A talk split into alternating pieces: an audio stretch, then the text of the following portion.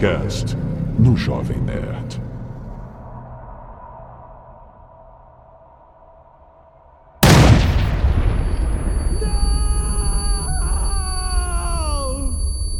Vocês estão todos respingados de sangue. Os rostos de vocês estão lavados, as roupas ficando lentamente empapadas. Búfalo tá pingando sangue. Tuas narinas estão invadidas por um cheiro ferroso. Os ouvidos de vocês ecoam o que você fez, Búfalo? O que você fez? O mais perturbador não é o cadáver dele estirado nos braços do Búfalo. O mais perturbador é que tem pouco sangue, tem poucos pedaços de osso, não tem nenhum pedaço de cérebro. A cabeça dele estava completamente vazia, tinha se tornado um buraco negro devido à influência de Nerlatotep, quando ele finalmente sucumbiu à loucura do Necronômico. Meu Deus, meu Deus, o que está acontecendo? Billy, Billy, Fakeman, não! O relógio! O relógio parou! É por isso que isso está acontecendo! Eu preciso consertar o relógio.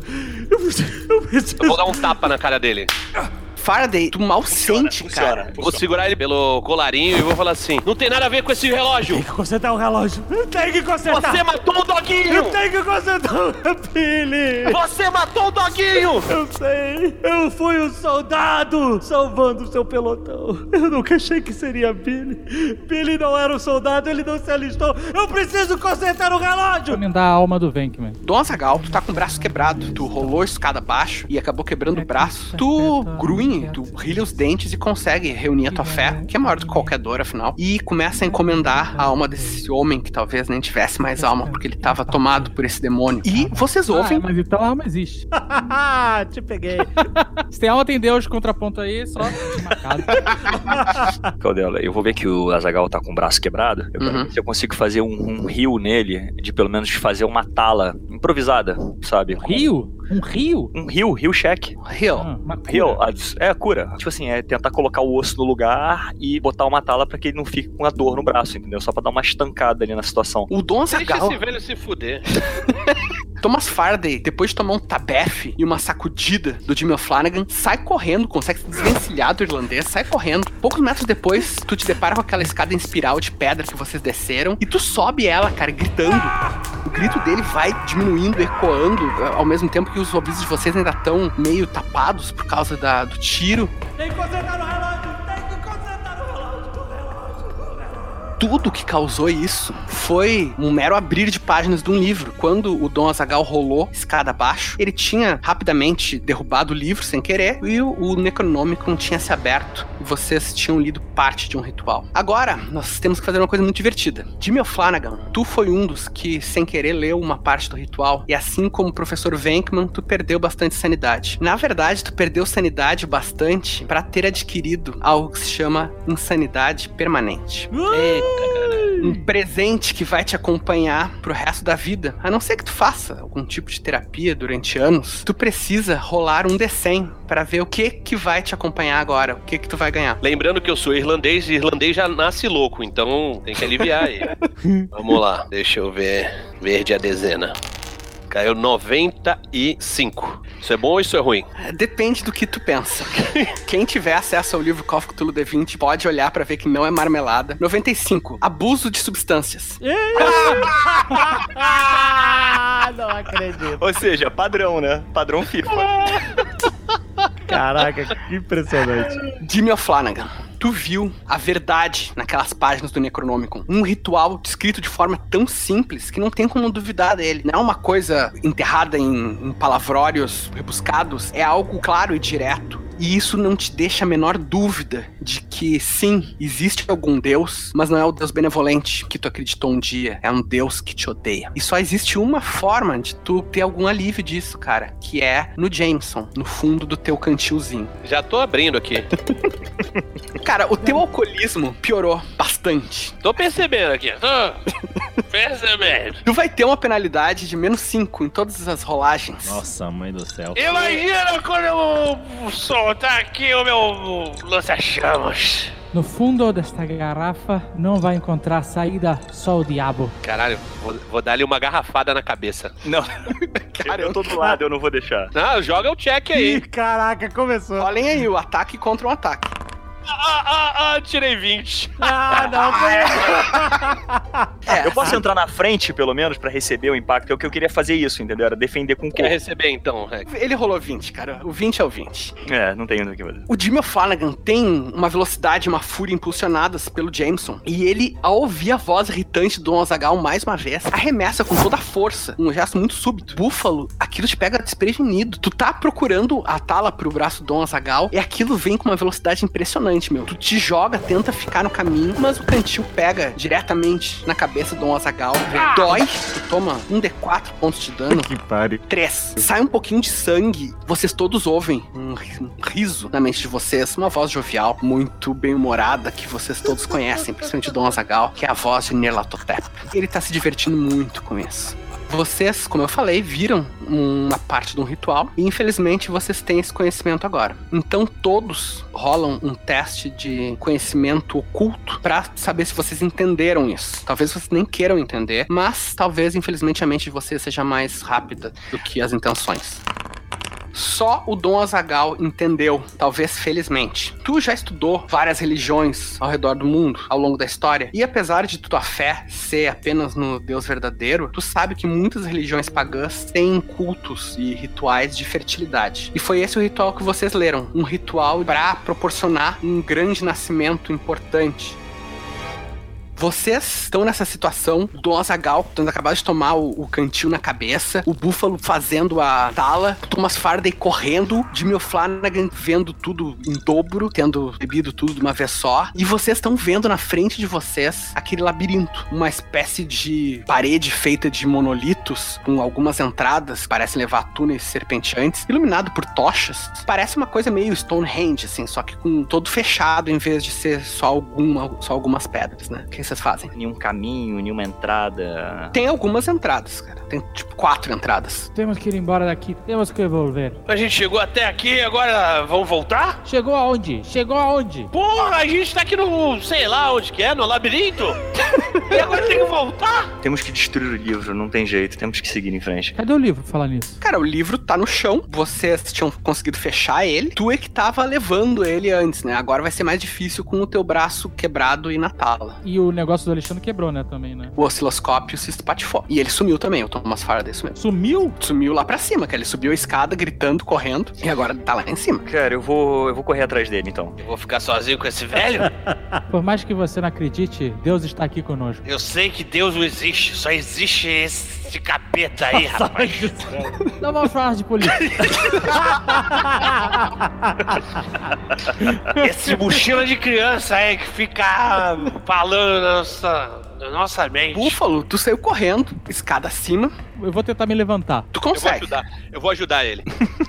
Eu vou tirar o terno do Venkman. Vou ver o que, que ele tem nos bolsos, essas coisas. Tem alguma coisa que a gente possa utilizar aqui. Ele tem nos bolsos, principalmente, anotações. Ele tem o caderninho de desenhos dele, que ele desenhava tudo. Inclusive, Thomas Faraday, quando você estava no manicômio, ficou muito irritado com isso, disse pra ele tirar fotos ao invés de, de desenhar. E ele tem um outro bloco que ele anotou coisas, cara, principalmente sobre o Necronomicon, sobre as vozes que ele estava ouvindo, sobre o sofrimento que ele estava sentindo. Eu vou dar uma folhada nesses cadernos aí. Tu folheia os cadernos, tu vê anotações de um louco, coisas que tanto que não fazem sentido pra ti, que é um homem de fé, quanto coisas que não fazem sentido pra ninguém, porque são simplesmente glossolalia de alguém que tá perdendo a razão. Mas no meio disso, cara, tem uma página que ele riscou assim com força, assim, chegou a quase rasgar a página do bloquinho. Ele escreveu assim: Frau Eisenkimmer, que era a dona Sapa lá, aquela mulher vestida de noiva com um rosto meio sapoide que vocês encontraram. Frau Eisenkimmer disse que para destruir o Necronomicon precisamos levá-lo a um local sagrado. E ele sublinhou, assim, local sagrado 15 vezes, assim, cada vez com mais força, até que dá pra ver que o lápis que ele tava, que ele tava escrevendo quebrou, porque meio que o papel deu uma, deu uma rasgada, assim. Tá, eu vou, vou guardar dentro do meu terno. Tem mais alguma Beleza. coisa com ele? Ah, cara, tem uma pistola, Vou botar dentro da- do meu terno do outro lado. Bolso da frente. Uhum. Lado direito. Ele tem alguma coisa pessoal? ele tem uma estrela de Davi e algo que era muito importante pra ele, uma carteirinha assim com o brasão de Oxford, sinalizando que ele era um professor lá,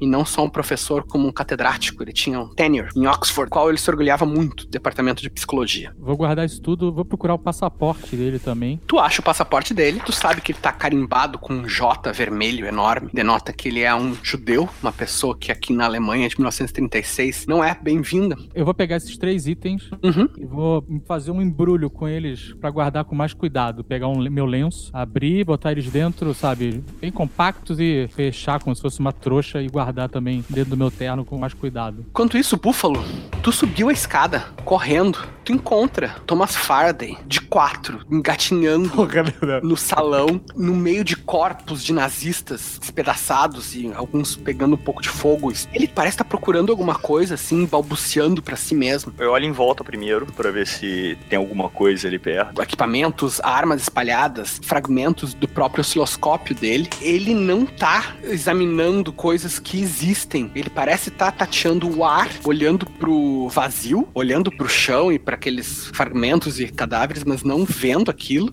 Faraday, de repente, tu não tá mais na mesma realidade, no mes na mesma época que estão os teus amigos. De repente, tu te vê de novo num ambiente que parece, cara, a superfície da lua. Parece, sei lá, o inferno, se tu acreditasse nesse tipo de coisa supersticiosa. Por onde quer que tu olhe, tu vê corpos, cara, toda a tua volta. A lama recobre tudo. Tu pisa no chão, assim, as tuas botas afundam um pouco, tu acaba tendo que pisar em cadáveres, o que é muito revoltante. Tuas calças e a tua própria pele rasgam o arame farpado. Nuvens de gás estão por tudo e tu tá respirando assim com uma certa dificuldade, até que tu percebe que apesar de estar usando uma máscara de gás, tu tá te sentindo sufocado. E tu é obrigado a tirar ela para tu conseguir recuperar o fôlego. Tu não sabe o que que tu tá respirando, se é o gás que foi usado há pouco tempo, há poucas horas, se é fumaça ou se é alguma outra coisa. O céu parece estar baixo, pesado em cima de ti. Tu vê os restos de um tanque, que é a primeira vez que tu viu essas monstruosidades, essas novas armas tecnológicas. Ele parece realmente o esqueleto de um monstro de metal.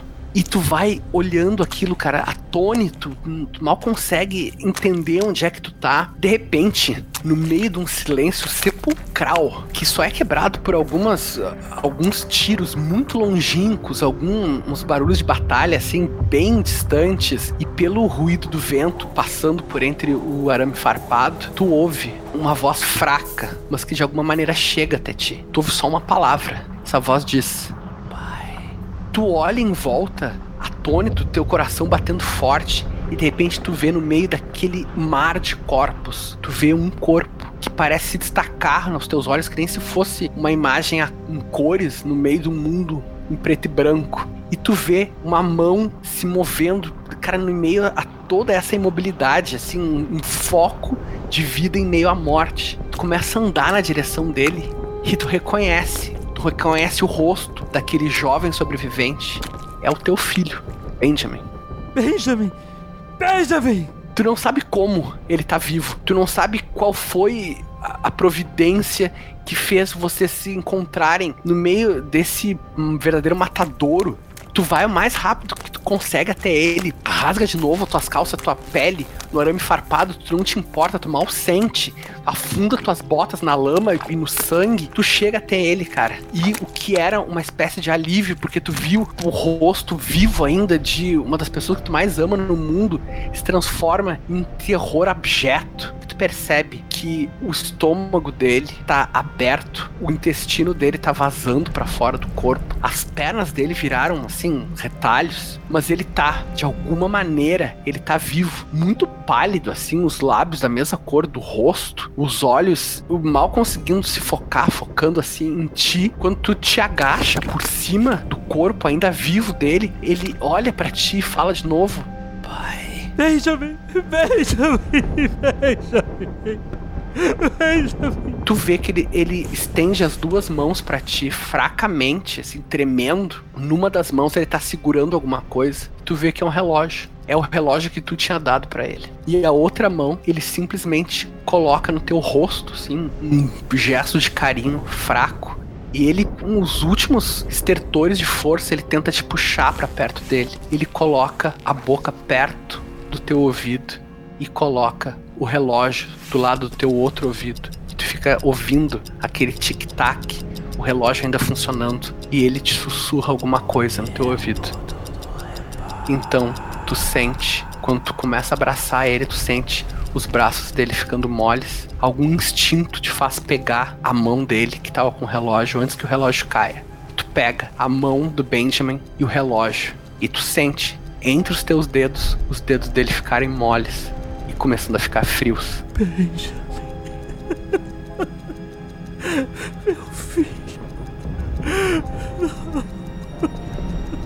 Mas seguro pela tua mão e pela mão morta do teu filho, tu sente o relógio ainda tocando.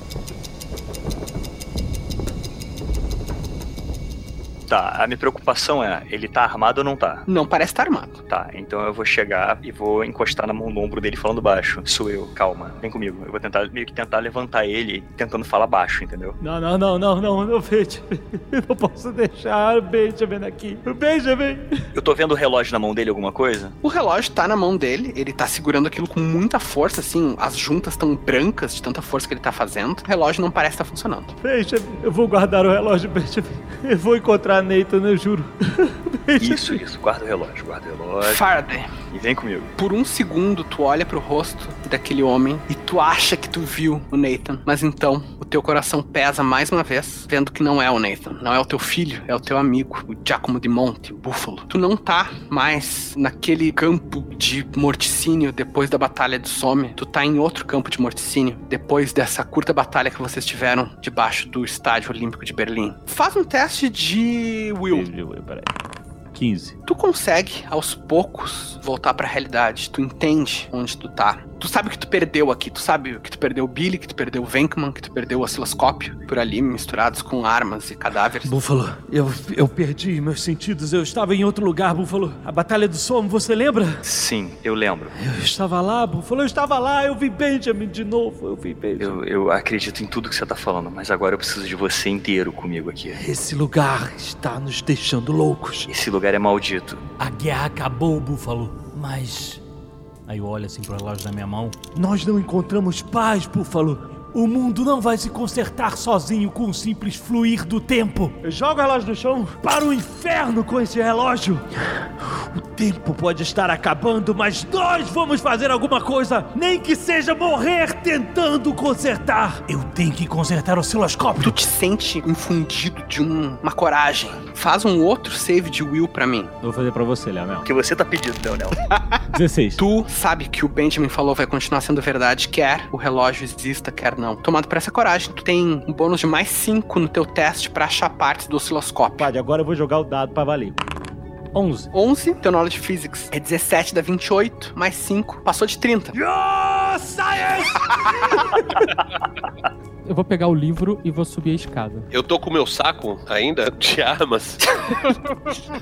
Ah, cara, ainda tá com o teu saco de Papai Noel do mal. Enquanto o Dom Azagal tá subindo a escada, eu vou recolher a, a Light Machine Gun que o Búfalo deixou no, no chão, na confusão. Tu pega a Light Machine Gun, puta arma, muito poderosa, né, cara? Tô dando uma checada nela pra ver se tá, tá tudo incerto, se a gente precisar. Tá funcionando. Então tá bom. Do Azagal, tu chega no topo da escada. Tu vê aquela cena que eu eu já tinha descrito. O Thomas Faraday parece estar recobrando os sentidos de alguma forma, bufando assim, mexendo em peças meio quebradas. Aquela sala tá cheia de cadáveres de nazistas. Eu vou procurar uma saída daqui. Tem duas saídas. Uma, o olho de uma das estátuas pelas quais vocês chegaram. Impossível. Impossível. O, a outra é o próprio poço onde tá a escada em espiral. Eu vou procurar melhor, ver se eu acho uma passagem secreta. Porque esses caras não vieram pelo olho, eu penso. Devem ter vindo por outra porta. Vou procurar ela. Para procurar uma passagem secreta, tu não faz um teste de search. Tu faz um teste de conhecimento oculto ou de Cthulhu Mitos. Aquela perícia que vocês todos ganharam assim que vocês tiveram algum contato com o Nerlatotep. Dom Azagal tem mais seis. O Búfalo tem mais quatro. E o Jimmy e o Thomas Faraday tem mais um. Então, o Dom Azagal pode fazer um desses dois testes. Vai no mais alto, Búfalo. Eu vou de conhecimento oculto. Tá. Que é dado mais Da- 7. Daí, não, daí é dado mais 20. Ah, então eu vou no mais alto, caralho. Então, cara, Dado mais 20? Ah, então é esse, tá. Eu vou nesse.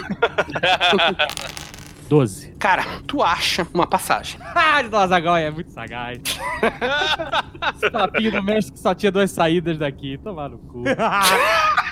É o seguinte, cara. Na verdade, tu achou a passagem, mas tu não sabe como passar por ela. Tu tava vasculhando a sala e no que tu passa por uma sombra, tu vê com o- a tua visão periférica que na verdade aquilo é uma abertura. Quando tu vira pra olhar, tu não vê nada. Tu procura, procura. Quando tu passa de novo com a tua visão periférica, tu vê que aquilo é uma abertura. Mas de novo, quando tu para pra prestar atenção, não tem nada. Vou rezar e deixar Deus me guiar.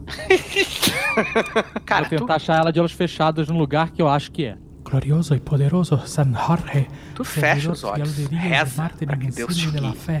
Tú que pones luz y claridad en la oscuridad, ábreme cerrados caminos, despeja na tua única mão que tá intacta, né? Que, que não tá no braço quebrado, tu tá segurando o Necronômico, tu sente, sem enxergar nada, de olhos fechados, tu sente uma outra mão em cima da tua. Debocha, Flamengo. Tu sente, cara, que essa mão tá tentando te puxar pra algum lugar. Eu vou deixar. Vou andar no, sentido que ela tá me puxando. Tu vai andando no sentido que ela tá te puxando, e vocês outros estão vendo o Dom Azagal de olhos fechados, andando na direção de uma parede tomada por sombra, e de repente ele não tá mais lá. Eita ferro. Parece um truque, um truque da visão, assim. De alguma forma, ele foi embora, foi tragado por aquela sombra. Com o livro. Eita. Como, Como se... se tivesse entrado numa parede de sombras. Imagina assim, se tu, tu deixa cair uma coisa pequena e daqui a pouco tu não vê onde é que ela tá. Uhum. Tirou os olhos por um momento e, opa, ele não tá mais lá. Tá, eu vou fazer o seguinte, eu tô vendo que o, o Faraday tá consertando a máquina, né? Olhando na direção dele e vou na direção de onde entrou o Dom Azagal, entendeu? Sabe aquela coisa que você vai andando, olhando pra um lado, olhando pro outro, pra ter- tentar pelo menos manter os dois pontos de vista? Aham. Tu pode fazer também um teste de conhecimento oculto ou de Cthulhu Mitos. Eu só tenho Cthulhu Mitos, é um D20 mais 4. É 14 total. Tu vai indo naquela direção, tentando não olhar diretamente, e tu sente que tem alguma coisa diferente ali. Tu sente uma mão nas tuas costas, te empurrando. Eu, eu, eu, eu- volta, que isso, irmão? eu vou marcar no chão, onde que acho que é a entrada. Uhum. Perguntar pro Faraday. Você me ouve? Você tá bem? Sim, sim, eu estou ouvindo. Estou ocupado aqui. Tá, eu vou descer pra pegar o Flanagan. Faraday, agora que tu tá sozinho nessa sala mais uma vez, apenas com os cadáveres dos nazistas, com armas e, e fragmentos de equipamentos, com pedaços do teu amigo, coisa que tu não quer ver. Tu te vê entre aquelas três estátuas, grandes estátuas de vários andares de altura, uma representando um corpo humanoide bulboso com cabeça parece de Lula, aparentemente Deus Cthulhu, outra representando uma espécie de centauro de três pernas com um tentáculo na cabeça, que vocês conhecem como efígie de Nyarlathotep, e uma terceira que é uma coisa grotesca, pernas parecem de bode, mas cujo corpo também se deforma em dezenas de tentáculos. O que quer que seja, vocês não conhecem. No que tu tá naquele meio, cara, tentando fazer o, o osciloscópio funcionar, de repente tu consegue e ele começa imediatamente a marcar eletromagnetismo muito forte pra todos os lados. Tu ouve uma voz nos teus ouvidos, cara, na tua mente. Você quer trazê-lo de volta? Você quer Benjamin de volta? Quer encontrar Nathan? Você quer Billy de volta? Vai dar um pouco de trabalho encontrá-lo, mas eu faço isso por você. Eu posso oferecer. Basta você aceitar. Eu levanto a antena consertada do osciloscópio perto do meu rosto e aciono a eletricidade. No que tu aciona, cara, aquela voz afasta de ti rapidamente, assim, no meio de uma palavra, dá uma risada ao longe. E tu ouve ela mais longe, assim, falando. Você sabe que Nathan está vivo. Ele pode facilmente voltar para a sua vida. Você pode ter um dos seus filhos de volta. Basta você aceitar minha oferta. Eu boto a corrente elétrica bem perto do meu rosto, aumento a eletricidade e vou andando, vou descendo as escadas. Thomas Faraday tá olhando pra frente, resoluto, ignorando aquela voz que agora tá emudecida pela eletricidade do osciloscópio. Quando o Buffalo e Jimmy Flanagan surgem também pela escadaria, eles acabaram de subir. Tu tá usando teu osciloscópio pra manter a voz calada perto do teu rosto. Cara, ele vai durar mais quatro rodadas. Tu sabe que aquilo tá muito instável. Desligo, desligo. Por enquanto a voz não tá mais nos teus ouvidos, agora que tu tá acompanhado, que não tá mais sozinho. O que, que vocês fazem? Vê se vocês conseguem ver o que eu tô vendo. Aí eu vou na direção de onde que o Dom Azagal passou. Onde que eu marquei o chão. Ô Flanagan, tu mantém o teu olhar no búfalo e com a tua visão periférica tu vê uma abertura, onde ali parecia ter só uma sombra. E vocês três passam por aquela parede, que na verdade não era uma parede, existia um tipo de abertura ali. Vamos na esguelha aqui, ó, na esguelha. Essa experiência distância não é natural. Vocês estão lidando com geometrias não euclidianas, com ângulos que não existem nessa realidade que vocês estão acostumados. Então todos os quatro façam um teste de sanidade. Ah, cara. É um D100 D100. vocês têm que tirar muito baixo. Principalmente o Faraday, que só tem 32 de sanidade. Ai, meu Deus! 13! Uh! Caraca! Aí, Faraday, passou. Putz, grila. Verde a dezena, 27. 33. Já calejados pelo que vocês experimentaram antes, uma simples fenda na realidade, uma passagem que não deveria estar ali pelos ângulos que vocês conhecem, não é o suficiente para deixar vocês ainda mais afundados no horror. Vocês todos sentem dor de cabeça, enjoo, tontura e vocês não conseguem descrever exatamente o que estão vendo, porque são corredores rústicos, parecendo aqueles monolitos que vocês tinham visto antes, assim, escavados, parecem na pedra bruta, mas eles não estão simplesmente inclinados em ângulos que vocês conhecem. São ângulos que existem entre as dimensões, entre os ângulos do mundo físico. Mas vocês seguem por aquilo, tropeçando, sabe, ficando enjoados, com muita dor de cabeça, a cabeça de vocês todos latejando. Existe uma chance de vocês se perderem. Onde é que a gente foi, caraca? Quem tá guiando? É o O'Flanagan, porque ele que fez. Caralho, o cara bebaço. A gente entrou no labirinto, é isso? Por outra porta? Pela arquitetura normal, não pode ser o mesmo labirinto. Isso aqui deve ter sido passagem pela qual os nazistas vieram, não aquilo que tava lá embaixo. Ah, tá, tá. Uma pergunta, não sei se vai ter alguma validade aqui. Eu tenho Streetwise, que é alto. Pera, deixa eu entender. O Búfalo tá tentando en- encontrar um gigolô. Cara, assim, cara, um assim, gigolô informante no meio do, da É dimensão porque o, paralela. o Streetwise, ele dá uma noção pra você de andar em beco, em lugares escuros. Ah, dimensão entendi. paralela, né? cara, Streetwise é outra Usa coisa. Streetwise no labirinto do inferno. Assim. Esse, esse tá no mesmo nível do Dodge com a cabeça, hein? Eu vou tentar então uma segunda coisa que é apelar pro meu lado católico e eu vou rezar. Deus, nesse momento difícil, se você realmente está do nosso lado, Caraca, se, ah, se nós sorte. estamos fazendo a coisa o certa, tá do teu lado, meu irmão. E se nós realmente estamos fazendo a coisa certa para um bem maior, que você seja a luz nessa escuridão. eu vou continuar andando. Cara, seguinte.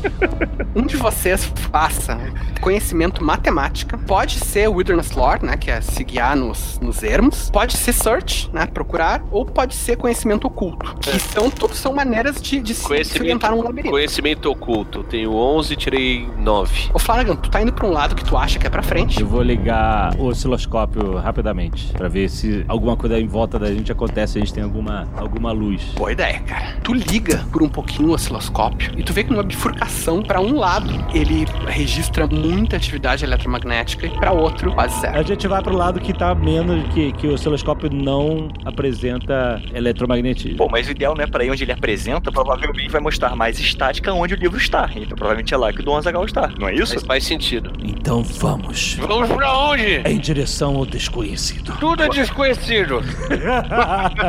Eu não estou mais entendendo nada. Mas vamos. Puxei o ferrolho da e vamos.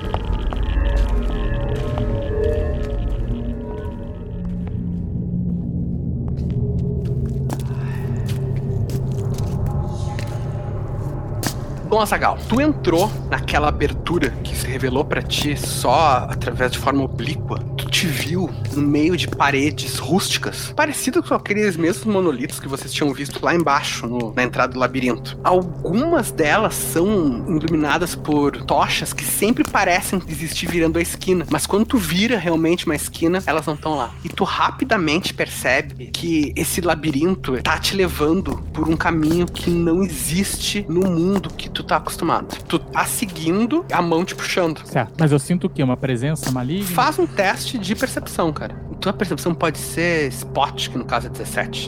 Então, mas eu tirei 20. Ah, Eu não tô metido, é verdade, cara. É o poder de Deus. Glória! Nossa, Gal, tu tá sentindo aquela mão suave te puxando. Tu de olhos fechados pela maior parte daquele labirinto, mas tu começa a ver que essa presença que tá te puxando não é o pastor que tá levando seu cordeiro. Não é legal. Não, é legal. Talvez seja alguém que esteja te levando pro abate. Sente que isso é uma presença maligna. E não só isso, mas é uma presença maligna que tu conhece, que já te tentou algumas vezes, já te- inclusive já te apresentou um falso salvador. E ela tá te puxando por uma direção. Quantas vezes você vai tentar me levar pro caminho do demônio? Quantas forem necessárias para você acreditar na verdade? Eu conheço a única verdade. Por mais que você me tente, você nunca vai me ter. E se eu disser que já o tenho? E se eu disser que quem você esteve todos esses anos não é ninguém além de mim mesmo? Eu digo que essa é a sua ladainha, mas que não vai me convencer. Eu não tenho incertezas em relação a Deus. Ele diz: Venha comigo. Venha comigo, Dom Azagal. Se você acha que o único poder verdadeiro é o poder do seu Deus, então venha para o meu templo. Venha para onde eu estou te levando. Mas eu não vou visitar a casa do demônio. Não tenho nada pra fazer lá. Eu vou pra casa de Deus. É lá que a minha alma quer estar. Pela primeira vez, ele perde um pouco a paciência e ele tenta te dar um repelão. Faz um teste de will, um save de will. 17. Nossa, calma, é foda, né, cara? Eu tenho toda a graça de Deus. Você não pode me chamar de desgraçado, cria do demônio. Volte pro buraco que você veio. No que tu fala isso, aquela presença invisível tenta te puxar, mas não consegue. A tua mão escorrega por entre os dedos. Tu abre os olhos por um reflexo e tu vê uma luz, uma proverbial luz do fim do túnel, e tu não parece mais estar em ângulos não euclidianos, geometria que não existe no mundo físico. Tu parece estar simplesmente seguindo num corredor reto, rústico assim, mas que desemboca numa luz forte, parecendo elétrica, e num corredor forrado de azulejos. E tu começa a sentir cheiro de desinfetante. No que tu chega mais perto, Vou começar a cantar. Segura na mão de Deus. e vai. tu te aproxima de um corredor, como eu falei, forrado de azulejos, tem luz elétrica. Tu ouve ao longe um berro, assim, um berro horrível de dor, mas é humano. Acelerar pra lá. Tu segue pra onde tu ouviu aquele grito, tu percebe que não era cheiro de desinfetante, era cheiro de éter. Tu ouve uma espécie de cântico também. Parece estar vindo de uma porta lateral nesse corredor, de onde o cheiro de éter é muito forte. O que é que tu faz? Vou pra lá. Tu vê uma sala de cirurgia, simplesmente com uma porta larga aberta que dá pra lá pra dentro. Nessa sala de cirurgia tu vê um médico, três enfermeiras, todos eles sem rosto, os rostos deles tomados por aqueles buracos negros, Nossa. dentro dos quais parece haver o sol infinito e com umas bordas de vermes que caem pelos aventais cirúrgicos deles. Nossa, mano. Amarrado numa mesa de cirurgia tá um homem musculoso, assim, ele parece um atleta. Ele se debate, mas ele não consegue se soltar porque ele tá amarrado por umas tiras fortes, assim, daquelas tipo feito para conter pacientes psicóticos, né? Ele tá nu. Nos braços e nas pernas dele estão desenhadas linhas vermelhas. O médico tá com aquele avental cirúrgico manchado de sangue, parecendo um açougueiro. E ele tá com um instrumento muito bizarro, uma espécie de serra circular, que ele liga e começa a girar com um barulho muito característico de uma outra mesa cirúrgica do lado desse cara, tu vê que tem outro torso musculoso, ainda vivo. E eu falo torso porque ele é um homem sem os braços e as pernas, com os cotos amarrados por torniquetes para não sangrar até a morte, vivo, consciente de alguma forma, com os olhos arregalados, berrando também, tentando se debater, mas já sem membros, cara. No teto pendem, como de ganchos, como se fosse ganchos de açougueiro, membros humanos e também membros que parecem meio reptilianos. Parece, na verdade, com aquela a Dona Sapa, né? A Frau Eisenkimmel. Braços e pernas grandes cobertos de escamas com garras. Olha o Leonel. Uma voz vem daquele buraco no rosto do médico. Vamos ter que amputar.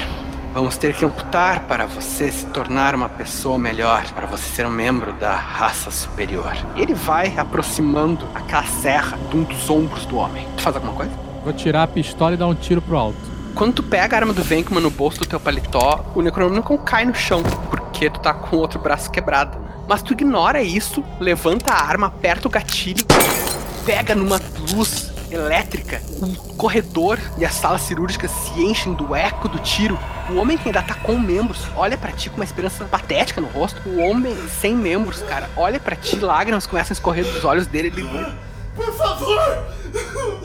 Me mata! Atire em mim! Atire em mim!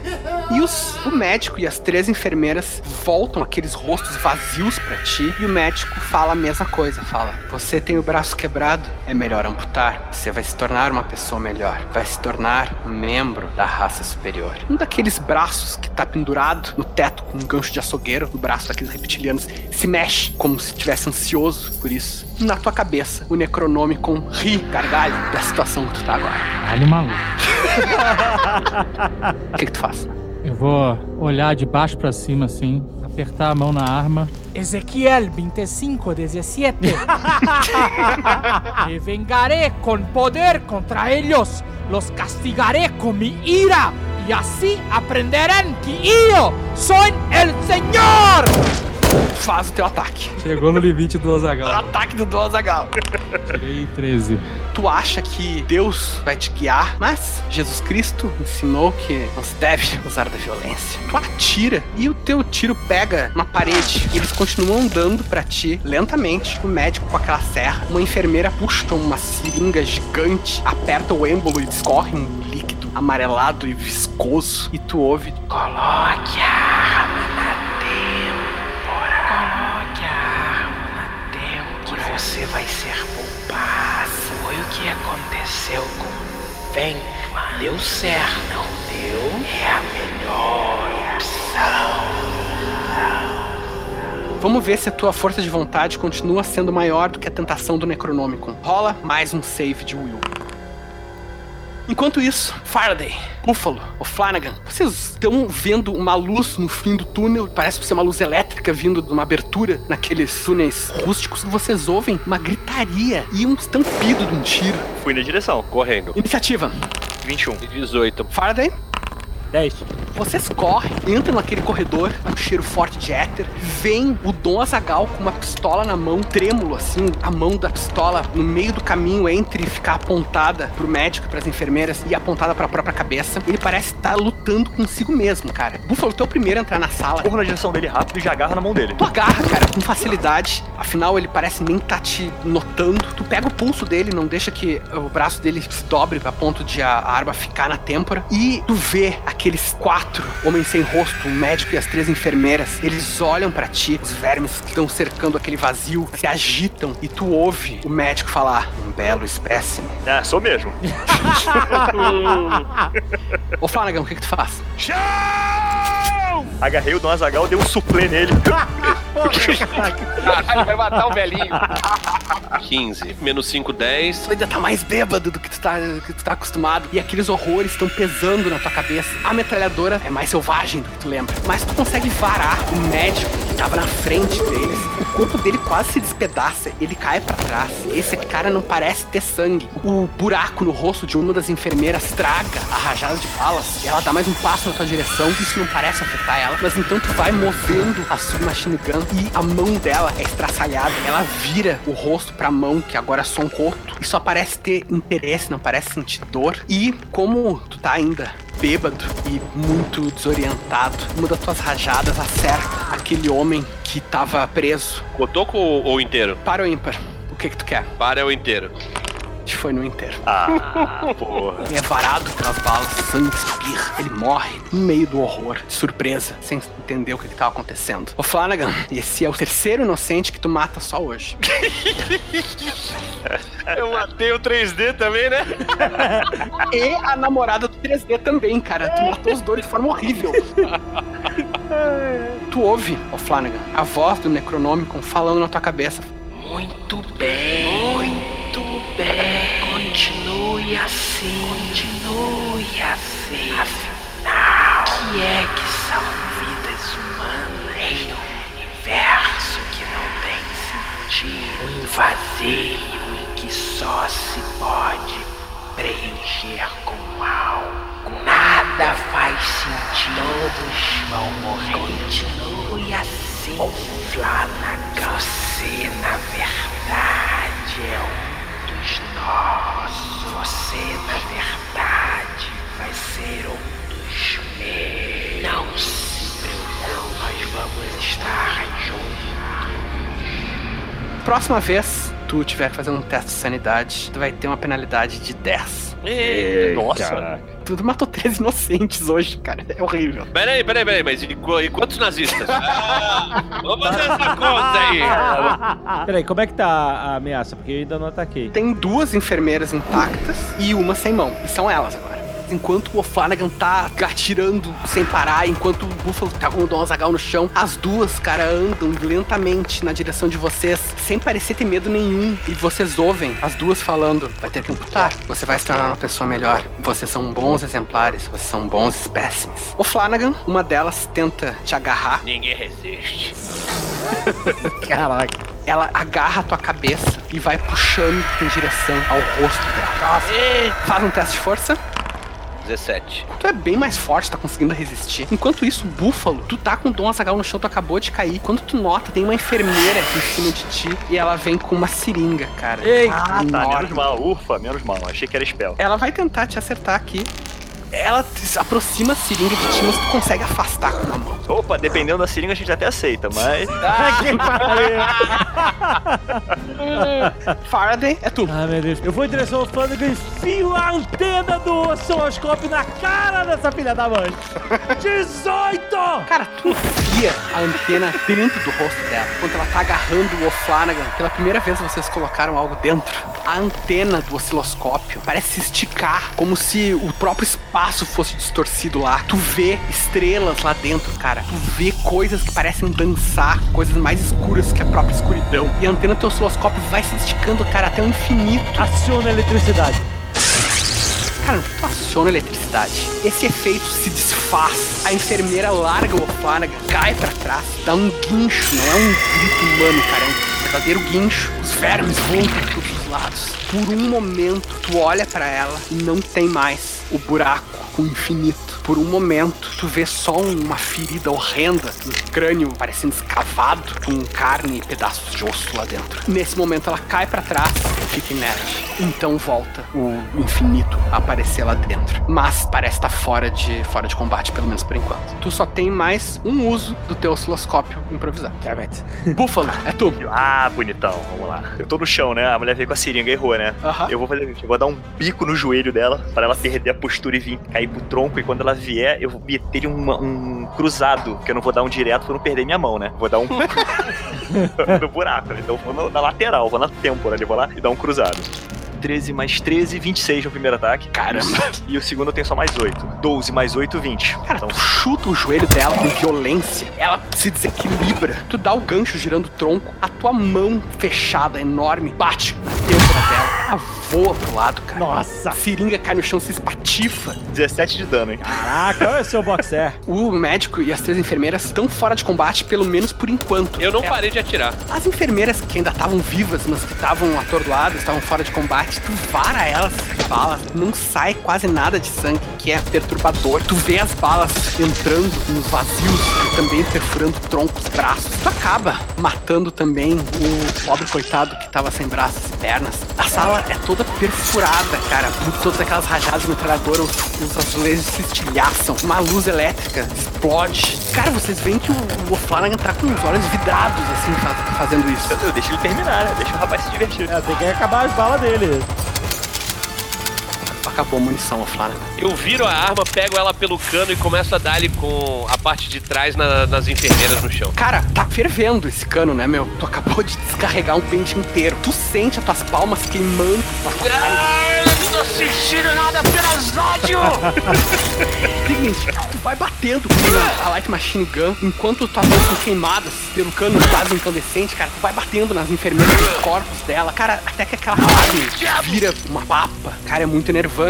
Pera, mas a, papa, a carne que virou papa é da mão dele ou da. Não, não. é, da, é do corpo das, das enfermeiras do médico. Tu, um dos teus golpes, esse acesso de fúria, cara, tu enfia a coronha da Light Machine Gun dentro do buraco, aquele vazio do rosto. E, cara, ela fica trancada lá dentro. Tu olha, ela parece se estender até o infinito. Tu vê, cara, que de lá de dentro, de dentro do rosto de uma delas, sai um tentáculo muito fino, acaricia os teus dedos. Caraca, que nojo. Tá ofegando, tá tudo em silêncio. A sala Eu não posso segurar esse tentáculo? Pode, por favor. Caralho, felicidade do cara. Acho que eu não devia ter feito isso. Quatro. Cara, tu segura no tentáculo. E o tentáculo te segura de volta. Eu rolei mal, na verdade, vou ser bem honesto com vocês. Eu rolei 7. Então, o tentáculo é mais forte, bem mais forte. Ele vai te puxando, a tua mão vai entrando dentro daquele buraco até o pulso, cara. Começa a sentir um frio muito grande, um frio enregelante nos teus dedos. Faz um teste de fortitude. Eu acabo de tirar um 1. Putz. Ah, não! Ah, não! Eu vou agarrar no, no- no braço dele, vou botar o pé, que seria no pescoço da criatura, alguma coisa, e, cara, e vou puxar pra fora, cara. Vou, vou tentar tirar ele dali. Tu puxa, faz um teste de força. Tu tem mais chance. Sim, tirei 17. Tu puxa o Ofana, tu vê. A mão dele vai saindo daquele vazio e ela vai se esfacelando, cara. Ai, meu Deus. O Flanagan, tudo que tu sente é frio, um frio intenso, e ele tá sem mão, Como é que tá o cotoco? tá seco. Não, o Tucano vai abraçar o, o, o Faraday e falar: Senhor Faraday, eu não me sinto muito bem. O que, que vocês fazem? Temos que sair daqui. De vez em quando eu solto o espanhol só pra lembrarem que eu sou Tem- Mas espanhol. é, o que você quer dizer com sair daqui? Nós temos que dar um fim nisso aqui. Nós temos que destruir esse livro. É o único jeito de a gente calar esse livro. Bati com o livro na cara dele. Eu só dou aquele bloco assim, levantou o braço assim, aquele braço torneado, largo, que é quase um livro. Ah, cara. Cara, do Azagal literalmente usou o Necronomicon pra bater no amigo dele. Búfalo, tu vê numa fração de segundo a capa de couro, buracos pros olhos, buracos pras narinas e dentes colados. Tu bloqueia. E o Necronomicon, o Dom Azagal, fala na tua cabeça e diz: Sim, sim, sim. Era isso. Era exatamente isso que precisava fazer. Os rios para bater em seus amigos. Você sabe que tem coisas muito melhores que você pode fazer com minhas páginas. Só não pode me colar. Você pode convencer esse búfalo, esse búfalo selvagem sempre no cio a obedecer Deus. Você pode. Eu vou pra porta, eu vou embora. Espera, Dozagal. Onde você tá indo? Me voy. Mas pra onde? Fala, puta madre que te pariu. Realmente o, o livro agora tomou conta desse velho. Tem sentido a gente ir embora agora. A gente veio aqui pra destruir o livro. Tudo que a gente fez trouxe até esse momento. E qual a sua ideia? Entrar num labirinto maldito, esperar eles despedaçarem a gente inteiro e, e fazer o que com o livro? Peraí, a mulher que o Tucano botou a mão dentro da cabeça lá, Hum. ela, o que aconteceu com ela? Ela, a maior parte dela virou um- uma pasta. Uma parte do rosto dela tá destruído. E, tipo, do- da cabeça, né, dela tá destruída. E tem uma parte que é um pedaço ali de, de vazio. Ela tá inerte, cara. Vamos botar o livro no, no- buraco da cabeça dela. Se comeu a mão dele, vai comer o livro. entrega, Não. entrega, entrega o livro pra quem quer destruir o mundo, é isso. Se o tentáculo sair isso. de dentro Você da quer- cabeça dele, provavelmente é qualquer coisa que esteja lá dentro desse tentáculo que é o livro. A gente vai estar É isso, é isso. Búfalo, você é o cara mais são aqui. Quando o Faraday botou o osciloscópio dentro da cabeça do bicho, o que aconteceu? O portal se fechou por um segundo, virou só um, um buraco feito de carne e osso, e depois voltou. Se isso é um portal pro inferno, a gente pode jogar uma bomba no inferno. Ó, bom, a gente tem que jogar então o osciloscópio gigante. Ou isso, caralho! Vamos levar essa cabeça! Vocês não estão entendendo? Nós temos aqui, eu vou pra perto da cabeça, um portal pro inferno. E a gente pode destruir o inferno. Eu não vejo como uma granada de mão pode fazer isso. A gente não precisa jogar uma granada de, de mão, a gente pode jogar outra coisa. Algo mais O poderoso. que você está sugerindo? Arrancar uma cabeça e levar conosco? É isso aí, a gente faz um, uma antena elétrica dessa gigante aí e mete na cabeça. Que e vai você- fechar, pra, vai foder o O inferno. que você acha que vai acontecer quando você decepar uma cabeça dessa? Você acha que ela vai manter o portal aberto? Ou seja lá o que for isso? Mas o corpo tá todo desfolado aqui. Qual a diferença de, de tirar a Ô. cabeça? Ô, Faraday, você é um homem da ciência. Tem lógica isso? Olha só, vocês estão falando de lógica. Nós estamos olhando para um portal pro inferno. Você botou a sua mão dentro desse portal, sua mão desapareceu. Ela está agora coçando o cu, o demônio. Dom Azagal, Dom Azagal, até agora a sua reza não deu certo. O que deu certo é a maquininha do doutor. Se vão me perguntar o que eu vou fazer, é o que o doutor definir. Você tá me entendendo? Calma, vamos pensar aqui. Você tem búfalo, presta atenção, corta a cabeça. Não faz sentido. Com o quê? Não faz sentido cortar a cabeça. Tem o serrote, tem um monte de coisa aqui. Instrumento pra cortar membros não, não tá faltando aqui. Como é que nós vamos sair daqui com uma cabeça de demônio? Eu, eu não tô acreditando. Eu, eu vou pegar o serrote. Deixei o livro no chão e vou pegar um serrote pra cortar a cabeça. Eu- Eu tô olhando pro livro assim, com quem não quer nada, assim, de O longe, livro- só de canto de olho. O livro Ó, parece tá quieto. Tá, deixa ele quieto ali. Bem quieto. Faraday, se as tuas observações e especulações estiverem corretas, isso que o Don Zagal tava falando é parcialmente viável. Eu disse parcialmente. Ele tá falando em destruir esse outro mundo, dimensão, plano de vibração, seja como tu quer chamar. Nada até agora indica que a antena do osciloscópio destrói essas coisas. O que ela faz é estabilizar essas coisas. Quando tu colocou a antena dentro do buraco lá do Faceless, o que aconteceu foi que por um segundo virou um buraco normal. Tu acha que se vocês não estão conseguindo prender algum monstro, deus, demônio, criatura, o que quer que seja, num plano o tempo suficiente pra fazer alguma coisa contra ela, vocês podem usar esse mesmo princípio da física pra prender ele e então atacar ou fazer o que vocês quiserem fazer. Mas simplesmente usar isso pra destruir, hum, tu acha que não vai fazer, não vai dar certo. Dom Azagal, tu te ajoelha e começa a serrar um pescoço de uma pessoa, tipo, é uma situação.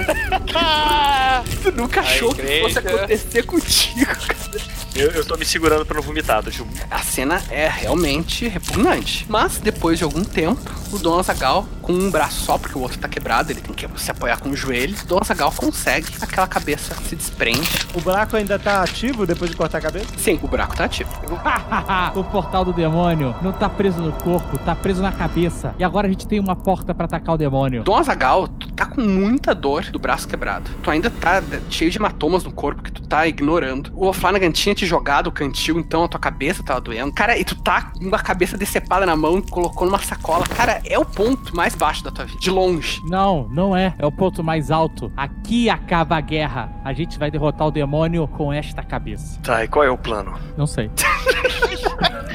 Olhem para nós, olhem como estamos. Em frangalhos, quebrados, amputados. Nós não venceremos dessa forma. Temos que lembrar de nosso tempo na guerra, nas trincheiras. Saber o momento de recuar, de retornar à base. Por mais difícil que seja. O Flanagan, você sabe, você esteve lá comigo. Búfalo, você era só um garoto, mas você se lembra dos sacrifícios. Temos que retornar à base, temos que colocar nossas mentes em um lugar são, recuperar nossos corpos. E vamos lutar, mas recuperados, com estratégia. Como na guerra, nós vencemos uma guerra desta forma. Faraday, Faraday, vem aqui. Preciso falar um negócio com você. O que é? Abracei ele aqui, falando aqui no, no pé do ouvido. Faraday, Te considero pra caramba. Faraday, você tá me ouvindo? Sim. Está me ouvindo? Sim. Então é o seguinte, se eu falar que a gente vai embora, se eu concordar com você, você para de falar. Bom, vocês podem tentar achar de novo aquele caminho oblíquo que vai levar de volta pro labirinto, ou vocês podem seguir por esse corredor hospitalar. Vamos pelo corredor hospitalar. Temos que sair daqui. Vocês seguem pelo corredor. Depois de alguns minutos, vocês chegam a uma porta de metal moderna, assim, pesada.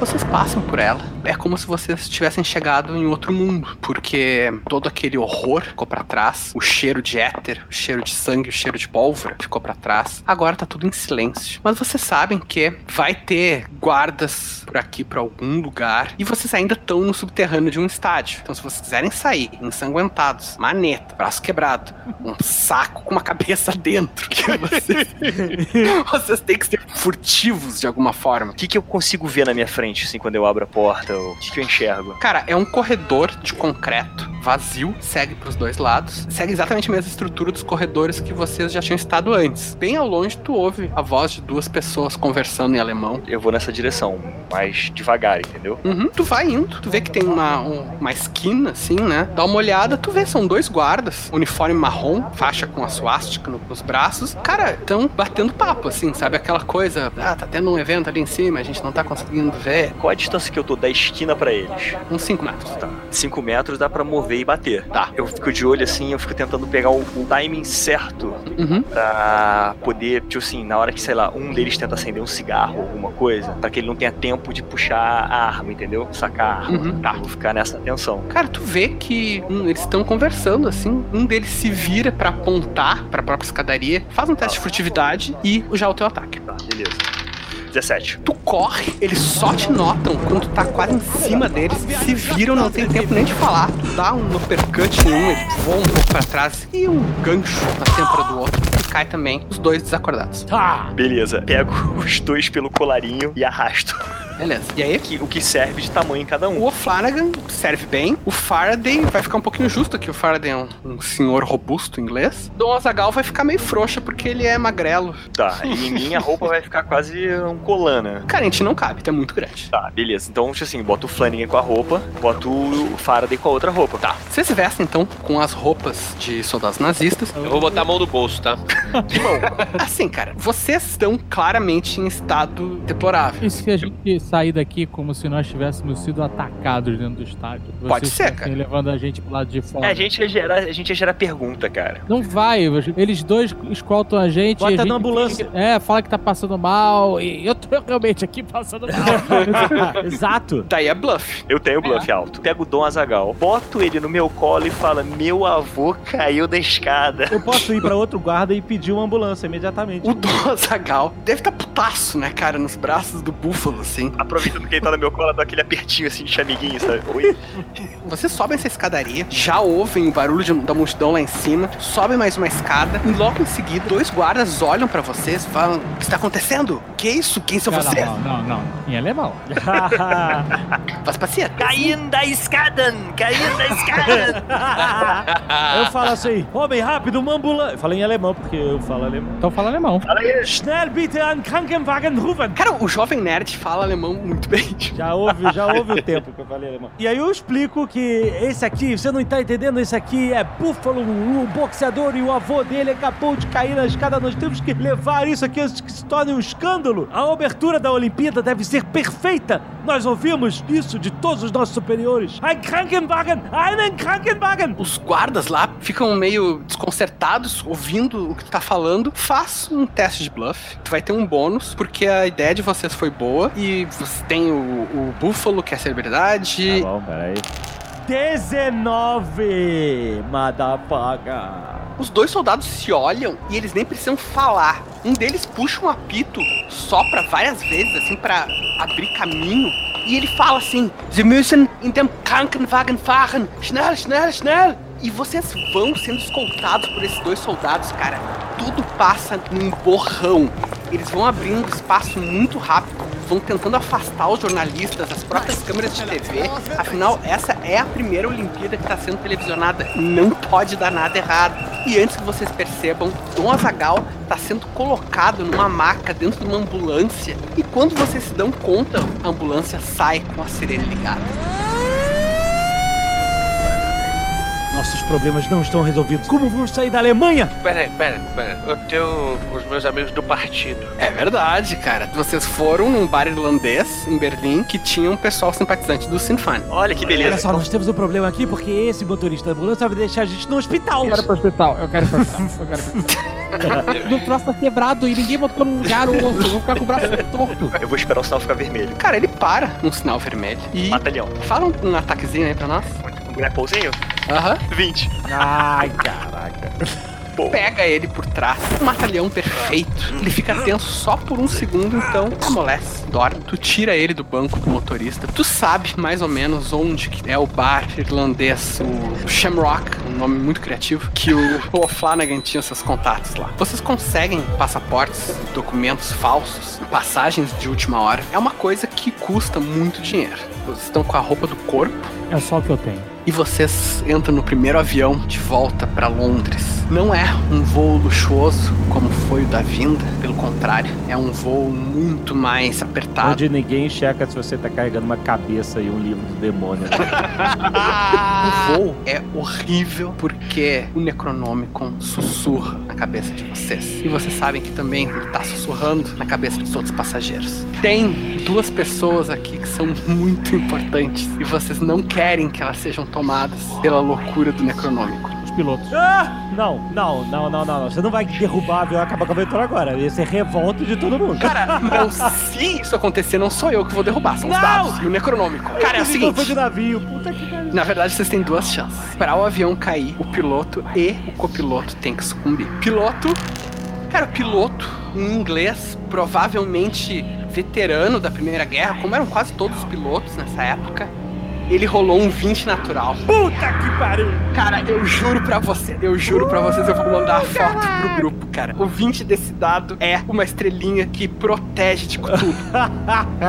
Ou é horrível, tem muita turbulência, tem muita incerteza, mas enfim, o avião aterriza pesado no aeroporto de Croydon e vocês nunca se sentiram tão aliviados de pisar no chão mais uma vez. –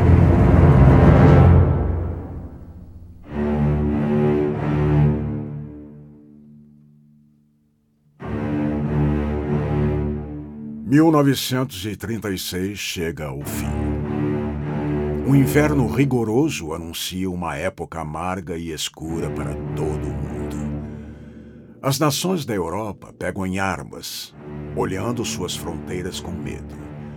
O povo vê seus próprios vizinhos com desconfiança e ódio.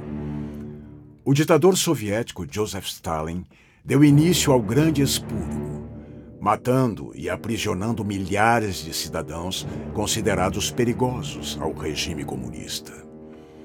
Adolf Hitler e Benito Mussolini formaram o eixo Roma-Berlim. Segundo o ditador italiano, a Itália e a Alemanha são o eixo ao redor do qual a Europa gira. A Alemanha também firmou o pacto anticominterno com o Japão, em busca de proteção mútua contra a assim chamada ameaça comunista. Estas alianças sinalizam quais grandes potências serão aliadas e quais serão inimigas. Hitler domina o povo alemão no presente e busca controlar seu futuro. Todos os meninos entre 10 e 18 anos são agora obrigados a integrar a organização paramilitar chamada Juventude Hitlerista, sendo doutrinados para a obediência total ao Partido Nazista. Enquanto isso, uma crise de sucessão monárquica abala a Inglaterra. O rei Edward VIII abdicou da coroa após menos de um ano no trono para casar com a socialite americana Wallis Simpson. Em face à ameaça crescente, o Reino Unido de repente se vê sem seu maior ícone. Não parece haver líderes, exceto ditadores. Não parece haver saídas, exceto a matança. O que resta para as pessoas comuns, exceto o terror?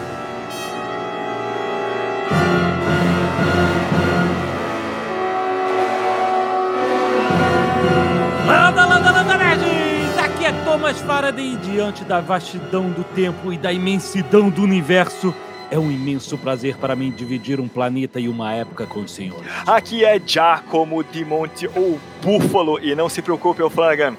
Você não pode estar podendo bater palmas, mas eu estou aqui para te dar uma mãozinha extra. Aqui é o Jimmy O'Flanagan e são só cinco unhas a menos pra cortar. Yo soy Dona Zagal e esto no se acaba hasta que se termina. Eu sou o Leonel Caldela e no final os vivos terão inveja dos mortos. Caralho. Mas, por enquanto, vocês ainda estão vivos. Vocês acabam indo pra casa do Thomas Faraday por um misto de instinto e de confusão, de não saber mais o que fazer. Mesmo o Dom Azagal, que conheceu há pouco tempo todos esses malucos, ou mesmo o Jimmy O'Flanagan, que odeia esse ar aristocrático, sabem que vocês estão no meio de algo muito maior agora.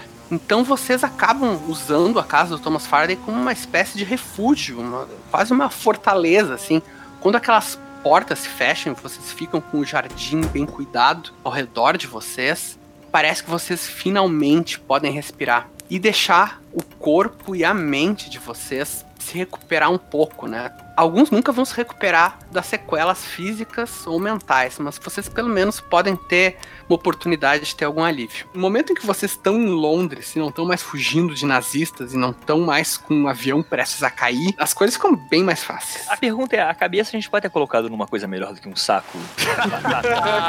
Pode botar num jarro de vidro, fica irado. Então, A cabeça não apodrece, ela parece completamente conservada, incorrupta. Imediatamente providencie uma gaiola de Faraday pra colocar o Necronômica. Eu vou dar uma saída, tá? Uhum. Vou dar uma volta. Onde é que tu vai? Ah, quando eu voltar, eu falo. É o Flanagan, mais uma vez, sem falar nada pra ninguém, se ausenta. Quando vocês olham, ele já tá saindo. Um mordomo pergunta: o senhor gostaria de um carro? Não responde nada. Sai batendo a porta. Dom Zagal, tu acabou de passar por experiências muito intensas, contatos com demônios que talvez nenhum outro homem da fé tenha tido desde a Idade Média, e tu sabe que pela ordem a qual tu pertence, deve te reportar, tu não pode deixar isso só pra ti. Tu é parte de uma hierarquia. cara. Verdade. agora eu quero ver. Vou pegar a cabeça, o micronômico e vou sair. Então, Zagal, preste Bom, atenção. falou. Presta atenção você. Preste atenção Presta, você. presta, presta atenção você. Você acha que aqui ele tá seguro? Eu quero levar ele pra nossa ordem. Lá eles vão saber o que fazer. Não aqui, do meio do bando de pagães, um bêbado, um, um- um namorado de cachorro. Eu não quero ficar. Olha, Chega vamos, de brincar. Chega de vamos chamar a igreja para cá. Nada- já morreu um, enquanto o outro perdeu a mão, Vamos o outro chamar a perdeu o igreja relógio, cá. se tivesse alguma importância. Quanto mais a gente vai ter que perder, vamos levar isso pro Vaticano. Vamos chamar a igreja para ver primeiro isso. Não vai suportar uma outra viagem daqui até lá. Você, sabe lembra do avião? Você lembra do avião? A Inglaterra não tem a igreja que você pertence, você sabe disso? Eu acho arriscado. Podemos ir lá, reportar a eles e trazer eles pra cá. Então vai, eu fico aqui esperando. Não, vamos juntos. Você é Não, o não, eu vou ficar aqui tomando conta do livro. Eu não saio de perto desse livro e dessa cabeça. Eu acho que o livro e a cabeça ficam aqui. Concordem em que eu vá até a igreja e faça um pedido, um corro, algo que possa vir aqui e ajudar a gente de alguma forma? Sinceramente, eu não acho que isso vá ser algum benefício. Eu sinceramente não sei porque você está pedindo a opinião dele enquanto eu estou mandando você fazer uma coisa.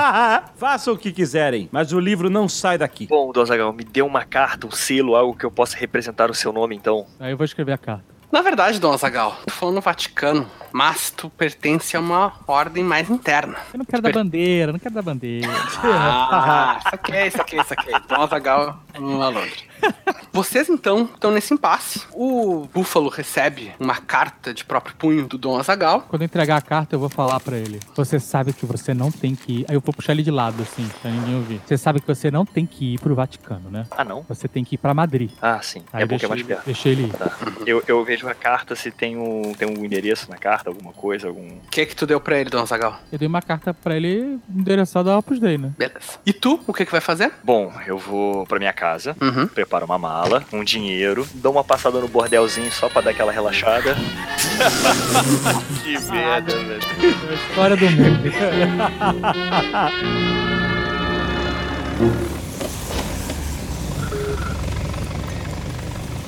Os empregados, eles esperam instruções, né, do que que fazer, o que que servir, o que que vai acontecer, o Dom Azagal vai ficar aqui hospedado. Eu fico muito calado Tu e. sabe que tem sussurros na tua casa a respeito do que aconteceu com o Billy, mas não sei se tu tá disposto a responder eles. Os empregados, todos eles gostavam muito do Billy. Eles estão muito curiosos e muito preocupados. Não falo nada, deixa os empregados, eu não falo nada com eles, não, não- sabe? Não... Cara, vocês estão completamente perdidos. Realmente, além de saber que existia um ritual que aparentemente ia criar uma raça superior e que talvez já tenha acontecido, talvez não, vocês não têm pista nenhuma, cara. Começar a fazer experimentos de campos eletromagnéticos em volta do Necronômica e da cabeça. Tentar entender a reação, fazer medições e anotar tudo. São dias muito silenciosos e muito peculiares dentro da mansão do Faraday. O próprio Thomas Faraday fica fazendo os experimentos dele com a eletricidade, o magnetismo. Enquanto isso, Dom Azagal fica se flagelando e rezando, lendo passagens da Bíblia, tentando se proteger, se fortalecer contra tudo isso que vocês estão enfrentando.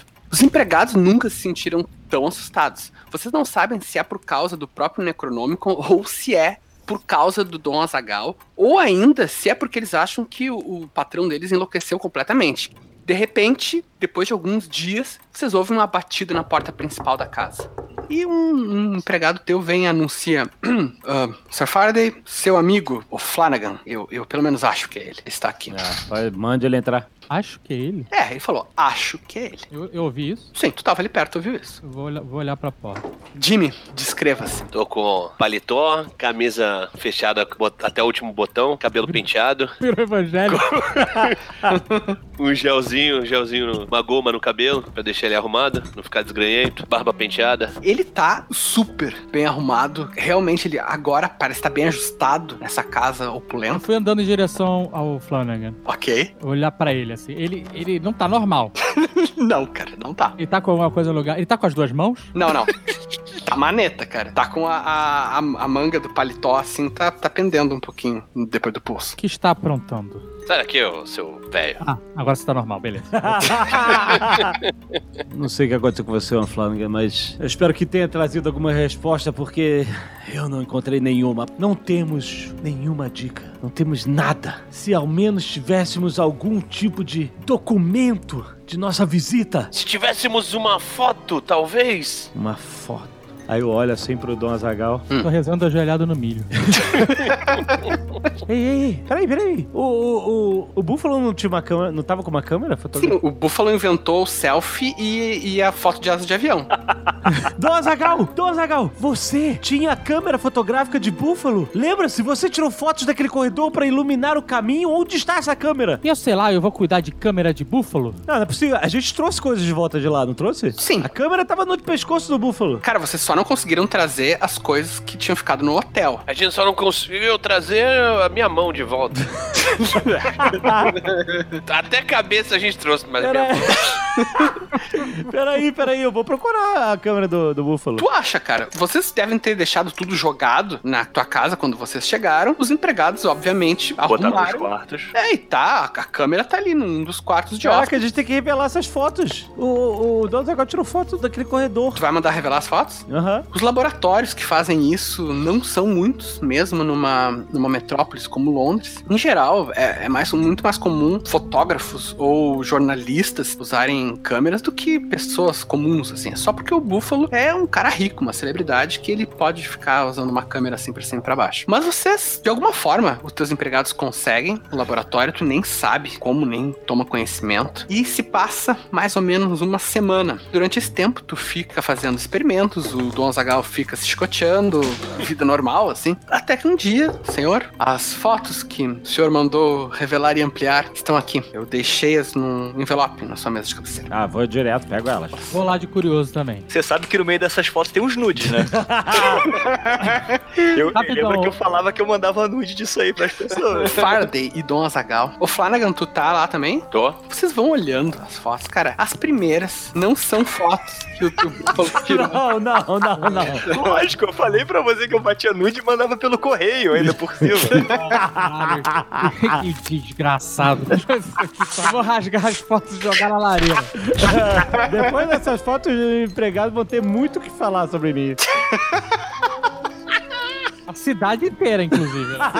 Tu não vai ser mais convidado pro clube de cavalheiros. É outro clube que vai convidar ele agora. Depois dessas fotos, tu vê as fotos do Buffalo tirando selfie no avião com o Dom Ah, Azagal. finalmente essas fotos. Cara, assim, o Dom Azagal, ele tá muito brabo, cara. Tipo, tá com os olhos arregalados de medo e, e a boca retorcida pra baixo de fúria. E o- Peguei essas fotos também, rasguei e joguei no fogo. Mas assim, cara, tu vai passando aquelas fotos desesperado, o Dom Azagal rasga, joga na, lare- na lareira. E até que tu pega uma foto, já mal tá olhando, assim, tu pega uma foto, tu para. Porque tu lembra que o Rex falou no último jogo que ele tinha tirado uma foto, uma selfie com o Necronômico. Filha da puta, cara. Ele descreveu essa ação. Sim, é verdade. Essa selfie que ele tirou com o Necronomicon, teoricamente, tava dentro do hotel. Tá lá o Búfalo sorridente, tá lá o Necronômico, mas o fundo da foto não é um quarto de hotel. O fundo da foto parece ser um tipo de ilha, uma região bem pedregosa, assim, com uma, tipo, quase uma torre, assim, cara. Uma, como se fosse uma coluna de pedra, mais de uma, na verdade, enorme ao fundo, com um mar tempestuoso. Tu vê aquilo, Faraday. Tu também vê, Dona Zagal. Vocês não sabem como que esse fundo apareceu. Eu vou pegar a foto da mão do Faraday. Mas como isso é possível? Isso é uma ilha? Vocês olham aquilo, passam mais algumas fotos, assim, idiotas do Búfalo. Daqui a pouco tem as fotos que o Dom Azagal tirou no túnel. Algumas delas são só o túnel, com aquelas pinturas rupestres, mas em algumas, ele pegou um canto do Necronomicon sem querer, né? Porque ele não tava apontando pra lugar nenhum, só queria usar o flash. Nessas em que aparece o Necronomicon, o fundo não é mais o túnel. O fundo é essa ilha também. Espere, alguma frequência do Necronomicon fez com que. Eu não sei explicar isso realmente, mas nós temos que fazer experimentos agora. Uma máquina fotográfica. Ai, eu tenho que pegar uma máquina e um filme. Eu reconheço esse lugar aí, eu acho. Hã? Alguma coisa te lembra, assim, alguma coisa te puxa pela memória. Faz um teste. Pode ser um conhecimento de geografia. 17. Tu reconhece esse lugar, Oflávio. Vai. Farday. Pode fazer um conhecimento de geografia ou uma inteligência pura. 16. Vocês dois conhecem essa ilha. Vocês não tiveram lá, provavelmente, mas é um lugar muito famoso para quem foi veterano. Aqui se passaram as primeiras batalhas navais da Grande Guerra. Uma ilha no Mar Norte, 46 quilômetros, afastada da costa da Alemanha, chamada Heligoland. Vocês se dão conta, era uma ilha pequena. Ela foi uma base naval importante do Kaiser durante a Grande Guerra. Mas aparentemente isso já tinha ficado no passado. Só que olhando as fotos em que o Necronomicon apareceu, a ilha parece estar militarizada de novo, porque vocês veem pessoinhas assim, bem pequenas assim no fundo e numa das fotos aparece um pequeno periscópio de um submarino no mar perto da ilha. Caraca. Será que se a gente tirar novas fotos do Necronômico, a gente vê a ilha em tempo real? Em tempo real, não, porque até. Até revelar, Revelar e ampliar. Hum, Ô, cientista, sim. se você bater uma foto bem afastada do livro, Exato, você vai conseguir ter um grande cenário de tudo que tem em volta dele. exato. Vamos agora. Então eu preparo a câmera no tripé, afasto bastante da- do livro na gaiola. Eu nem tiro o livro da gaiola porque eu, se a primeira selfie, eu- né, o livro tava na gaiola e, ela, e a imagem apareceu, então a gente não precisa correr o risco de liberar o livro da gaiola. Chego bem pra trás, Tu começa a tirar foto após foto desse livro. de vários ângulos diferentes. Tira, cara, de Tá fazendo cima. um book do book, entendeu? Nossa. E o Necronômico fa- fazendo caras e bocas, né?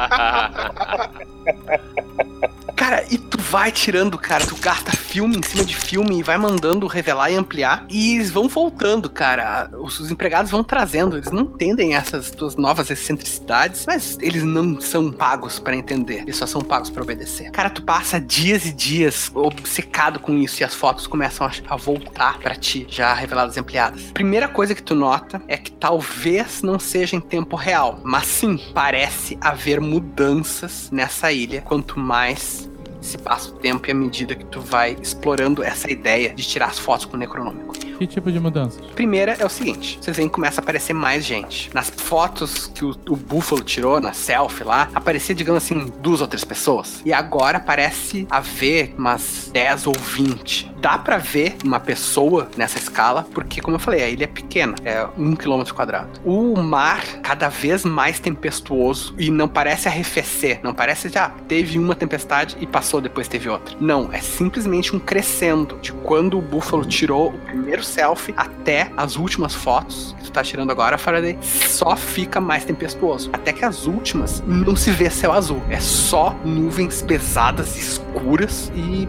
relâmpagos. E o mar, né, agitado. Nós sabemos onde é essa ilha, geograficamente? Sim. Vocês sabem, cara. À medida que tu vai olhando e tirando essas conclusões, não é nem um pouco difícil descobrir mais sobre Heligoland. Porque é um lugar famoso. A primeira coisa que um homem culto sabe é que houve um historiador romano chamado Tácitos que descreveu Heligoland como as colunas de Hércules. Segunda coisa é que, como eu falei para um veterano de guerra, é muito fácil saber que ela foi uma base naval importante do Kaiser. Para um físico, Heligoland também tem algo importante. Werner Heisenberg grande cientista formulou a equação que formou a sua representação da mecânica quântica em Heligoland, mais ou menos 10 anos atrás. Faraday, tu acha que é muita coincidência que justamente nesse lugar que tá ligado a esses padrões eletromagnéticos que tu tá descobrindo, um cientista tenha formulado uma equação que descreve a própria realidade. É um caso famoso e assim, vocês podem tentar descobrir mais coisas sobre essa ilha, se vocês quiserem. Não é conhecimento secreto, a maior parte das coisas comuns que eu tô relatando aqui.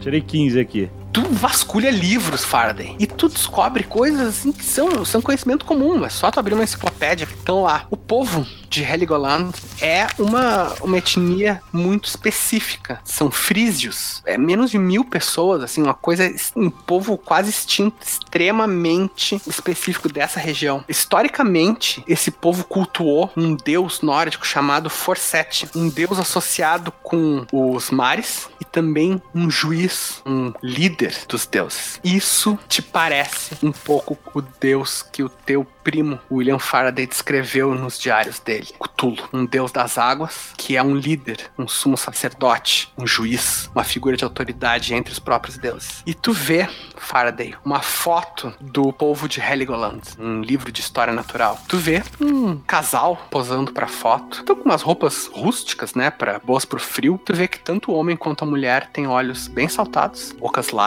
os rostos com muitas verrugas. Eles são muito parecidos com o barman lá, o garçom da cervejaria que vocês encontraram em Berlim e parecem ser uma versão mais tênue da própria Dona Sapo lá, da noiva sapa terrível do mal, Eisenkimmen, que vocês encontraram também. Tem alguma coisa que diga por que, que essas pessoas têm essas feições? Ninguém sabe. Talvez seja a dieta, muita moça.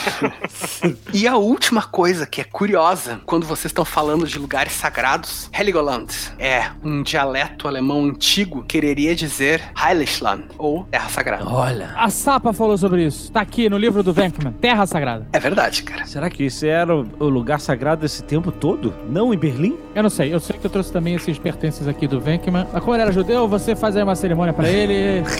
Búfalo,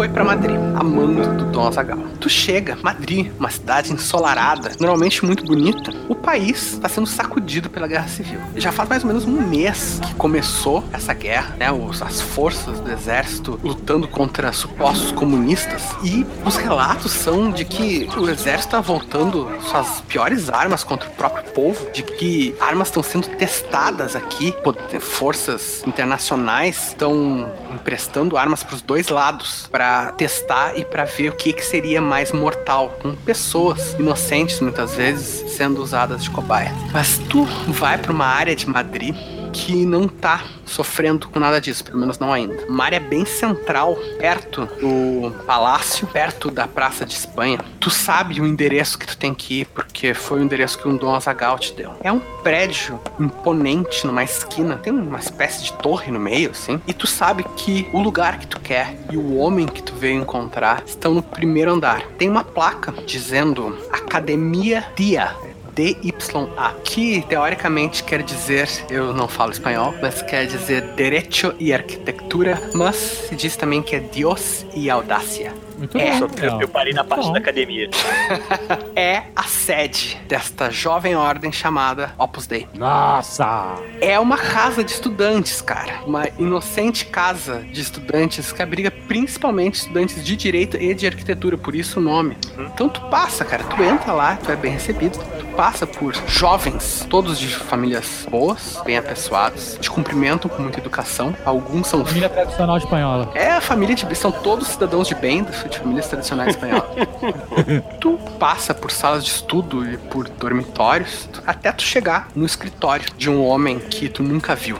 Quando tu chega, cara, não importa o quão corajoso tu seja, não consegue evitar sentir um, um leve frio na barriga. Um estudante te cumprimenta e diz: Senhor de Monte, eu irei anunciá-lo. Entra, passe alguns instantes, ele volta e, por favor, abre a porta para ti, te deixa entrar, fica do lado de fora e fecha. Sentado atrás de uma mesa está um homem jovem, apenas 34 anos, bem apessoado também, uma aparência tranquila. Ele tá escrevendo alguma coisa, tem um grande crucifixo na parede atrás dele. Ele levanta os olhos para ti, sorri e estende a mão para ser beijado. Aí eu, assim, mi- minha noção de religião, eu, eu- eu tenho que fazer alguma coisa realmente? Eu tenho que beijar o anel? Cara, este homem é ninguém menos que José Maria Escribá de Balaguer. É fundador da Opus Dei. Já existem pessoas que chamam ele de San Escribá. É esse o homem que veio ver. Tá, então vou lá e beijo o anel. Ele fica satisfeito com a tua deferência, faz sinal pra tu sentar. E apesar desse homem ser inclusive um pouco mais jovem do que tu, ele olha pra ti e fala: Que Deus abençoe, meu filho. Agora me fale o que o traz aqui. Bom, eu venho em nome de Dom Azagal. Ao ouvir o nome de Dom Azagal, o sorriso dele se abre um pouco mais, ele coloca as pontas dos dedos juntas, assim, se recosta um pouco na cadeira e fala: Um de nossos melhores párocos, realmente um homem santo, alguém que está destinado a combater o demônio. Fico muito feliz que tenha essa boa influência em sua vida, Giacomo. Sim, eu sou muito grato a Dom Azagal. Eu conheço Dom Azagal, ele. Se ele o mandou aqui, não foi apenas para trocar amenidades. Ele tem apenas um interesse na vida, e este interesse é a luta. Sim, chegou ao nosso conhecimento e a nossa posse é algo de extremo valor e ao mesmo tempo de extremo terror. Acreditamos que possuímos em mãos o livro escrito pelo próprio demônio, uma Bíblia negra. Ele se levanta e anda, passa ao redor da mesa e vai até atrás de ti, bem tranquilo, sem pressa nenhuma, e fala: Eu sei, eu sei. Agora me diga, Giacomo, onde acha que um livro como este deveria ficar? Eu acredito que esse livro realmente não deva pertencer a ninguém. Um livro como esse não pode ser simplesmente guardado ou estudado. Um mero olhar na página para os de cabeça mais fracas é, é loucura instantânea. Esse livro foi escrito usando de tinta, sangue e excrementos e tudo que pode ser considerado vil em suas páginas. Então me diga uma coisa, Giacomo. Por que não trouxe o livro? Acreditamos que conseguimos conter o Vocês acreditam Dom Azagal, principalmente. que Joguei pra tu, Azagal, joguei pra tu. É muito escroto. Dom Azagal, Dom Azagal. Ele é um dos mais santos entre nós, é verdade. Talvez peque apenas pela soberba. Ele pega, coloca a mão no teu rosto, Búfalo. Um gesto estranhamente íntimo, ao mesmo tempo meio, meio dominante. Fala: Eis o que você fará, meu filho. Em primeiro lugar, você fará uma penitência por não ter tido a iniciativa de trazer o Necronômico para mim. Faz um teste de inteligência, Búfalo. 13 mais 3, 16. Tu percebe que tu nunca falou o nome do livro pra ele. Olha esse Leonel. Olha aí. Realmente passou despercebido mesmo. Ah, posso rolar um bluff aqui pra não parecer que eu saquei isso? Pode, pode rolar. Então tá, um D20 mais 16. 17 mais 16. Supletivo, supletivo. É 33. Tu dá uma engolida em seco, disfarça. Tu acha que ele não notou? Ele diz: Você e Dom Azagal, em primeiro lugar, irão se afastar dos mundanos. Irão se afastar dessas pessoas que acham que podem lidar com este livro, lidar com este poder. Você então irá me trazer o livro. E, em terceiro lugar, meu filho, você irá voltar à sua vida de lutas, voltar a representar bem a igreja para o resto do mundo e deixar que outras pessoas mais sábias se preocupem com estes assuntos celestes infernais. Não se preocupe com o que está acontecendo na Alemanha, não se preocupe com o que está acontecendo com o livro. Deixe-o comigo e vá para o ringue. Deixe-me orgulhoso, Tiago. Eu acompanho as suas lutas. É um dos poucos prazeres que eu me permito. Claro, obrigado pela paciência e pela compreensão. E ele diz assim: saiba também que a sua imprudência em Berlim não passou despercebida. Você estava prestes a sofrer sanções, Giacomo. Ninguém, nenhum de nós quer isso. Mas eu já preparei uma carta que você irá levar para seu empresário, que irá mostrá-la para outros empresários para garantir o seu bom nome no esporte. Uma carta que eu escrevi de próprio punho e que também conta com o aval de nosso governante. Afinal, você se colocou do lado errado quando esteve em Berlim, Jacob, mas já voltou para o seio da mãe igreja. Ele dá um tapinha assim no teu rosto. Ah, tô acostumado já.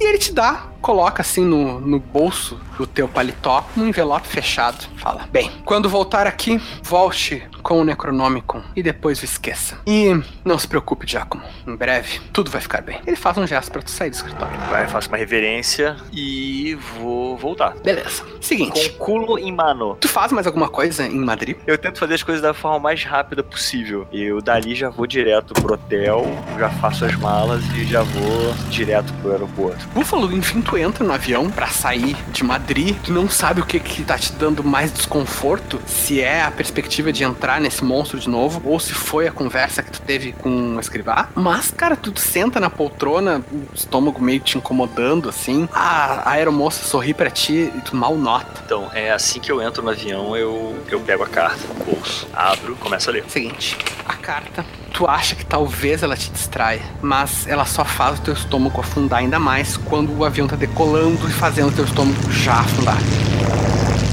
Ela é escrita e assinada pelo fundador do Opus Dei. Ele fala mais ou menos assim: a quem interessar possa, Giacomo de Monte, mais conhecido como Búfalo, esteve em contato com tipos indesejáveis em Berlim, mas já foi recolocado no caminho certo. Giacomo não mais irá se opor aos desígnios que nossos amigos na Alemanha representam e está completamente comprometido com nosso ideal de pureza e limpeza. Ele não será mais um problema, então peço, como um favor pessoal, que a sua carreira não seja impedida por suas ações intempestivas. Assino abaixo com o aval de meu presidente, Francisco Franco. Por fim, ele assina José Maria Escrivá de Balaguer. Quando ele, ele fala inimigos, eu consigo interpretar o que? O culto? Cara, tu acha que na verdade é uma coisa muito mais mundana, talvez muito mais perigosa. Tu sabe que nessa época tem muito simpatizante antissemita e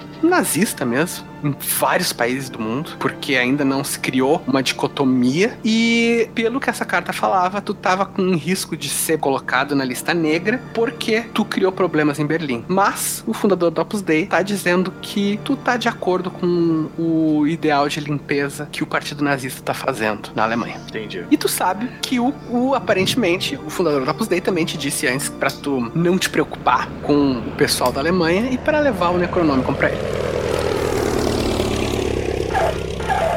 Tu chega em Londres, o que, que tu vai fazer? A primeira pessoa que eu quero falar é o Flanagan. Eu chego pro meu motorista, porque eu tô com medo de ser seguido. Eu falo pra ele assim: leve minhas malas pra minha residência. E eu vou continuar ali, meio que disfarçado, sabe? Porque se, assim, se eles forem seguir o carro, eles vão seguir o carro indo pra residência. É, assim, conhecendo a história do Flanagan e tudo mais, tem alguma chance de eu saber que tipo de bar ele frequenta? Ele costuma ir mais, alguma coisa? Cara, tu tem alguma perícia de Streetwise? Tenho. coisa assim?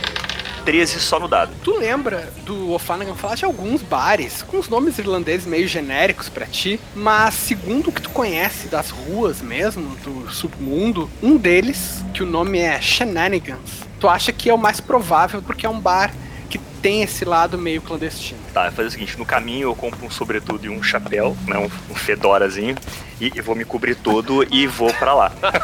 tipo, ou tá o Rafael dos Tartarugas Ninja se disfarçando. Cara enorme de sobretudo e chapéu, assim. Tu abre a porta e entra no bar Shenanigans. A primeira coisa que te vem é um cheiro forte de fumaça de cachimbo, cerveja meio choca, assim, que foi derramada ao longo de décadas e nunca foi muito bem limpa. Quando a porta fecha atrás de ti, tu fica naquela meia luz. Tem poucas pessoas no bar, todas elas falando em grupinhos, assim, em voz baixa. Todas elas, sem exceção, olham pra ti como se tu fosse um intruso. Mas tu vê uma figura familiar sentada no balcão, assim, meio recurvado, meio protegendo um dos braços, porque perdeu a mão. Tu vê que em vez de um pint, na frente dele tem uma xícara de chá. Oh meu Deus, eles pegaram ele. tá, eu sento um pouco longe, chamo o barman. Aia! Aia! Tá no pirata. I would like a. O barman olha pra ti, nem responde nada, só franze o senho, puxa um copo, serve uma Guinness com a espuma bem cremosa, põe na tua frente, se derramando um pouco. Eu pego um papelzinho, uma caneta, escrevo assim, um papelzinho, uma coisa, chamo ele assim, aponto pro, pro Flanagan de longe. Pode pagar um, um drink pra aquele rapaz com esse papel? Aí bota um dinheiro na mesa, assim, sabe? O cara olha pra ti, olha pro dinheiro, pega, põe no bolso da calça. Ei, ô Flanagan, tem um cara estranho aqui, gigante, querendo falar contigo. Não, não, não. Ora na hora, se não é o jagunço do Padre Quevedo. Oi, sumido. Tudo Aí bem? Eu, eu dou um, eu dou um tchauzinho pra ele com o meu cotoco, assim, quando ele fala tudo bem. Eu me levanto e vou até lá. Sento do lado dele assim, fico olhando em volta. Você tá fugindo de quem, ô? Então, eu acho que as coisas estão bem mais pesadas do que eu imaginei. Aí eu puxo a carta e mostro pro, pro Flanagan. Ah, o Flanagan, pra ti não tem menor, menor dúvida, é simplesmente uma declaração de intenções de um, um cara que tá com colaboradores nazistas e um cara que tá amigo do ditador Francisco Franco. Mas assim, cara, o que fica pra vocês é que esse cara, o escrivá, quer o Necronômico e quer que vocês fiquem parados. Ô, Búfalo, deixa eu te falar um negócio. Só resta uma, uma dúvida. O seu mestre, Dom Azagal, será que ele está de acordo com isso? Então, parece que eu acredito que Dom Azaghal vai seguir fielmente. O meu medo é que talvez ele não enxergue o pela sua devoção, ele não acabe enxergando que estamos enfrentando algo muito pior. Então você acha o que o Dom Azagal não está metido com. Não. Não está. Não, ele não concorda com esse tipo de coisa. Eu pude perceber isso. Ele não é a favor do que ele viu, que presenciou. Mas eu acho que a obsessão dele pelo que é certo em relação a, a essa ordem vai fazer ele tomar uma atitude do tipo, entende? Entendi. E aí, o que, é que vocês fazem? É melhor a gente falar com o Faraday. Eu não sei se o Faraday tá em condições de ter algum tipo de atitude. E o que a gente faz? Eu não sei, é por isso que eu pedi ajuda pra pessoa mais neutra que eu conheço. Porra, neutra onde? Você é um terrorista, caralho. Se mostrar essa carta pro Dom Azagal, o que, que ele vai achar? Eu não sei. Que você tá maluco, né? Não, ele sempre acha medo que você tá maluco. É, o meu medo é que ele simplesmente pegue o livro e, e entregue pra eles e ele vai Bom, entregar de- o livro pro Opus Dei e o Opus Dei vai entregar o livro pros De alemães. Qualquer jeito, não é difícil a gente prender o Dom Azagal se precisar, né? Veja bem, não pretendo fazer do Dom Azaghal um prisioneiro, eu devo muito a ele. Meu medo só é que ele se torne cego. Peraí, peraí, rapidão. Olha só. Você tá querendo falar com ele, jogar real, e tem medo que ele, com a sua fé cega, ele queira levar o, o livro para Madrid, certo? Sim. A primeira parte estamos de acordo, ok? Eu só não entendi a segunda parte. Se ele resolver levar o, o livro para Madrid, você vai deixar? Não, não posso deixar isso acontecer.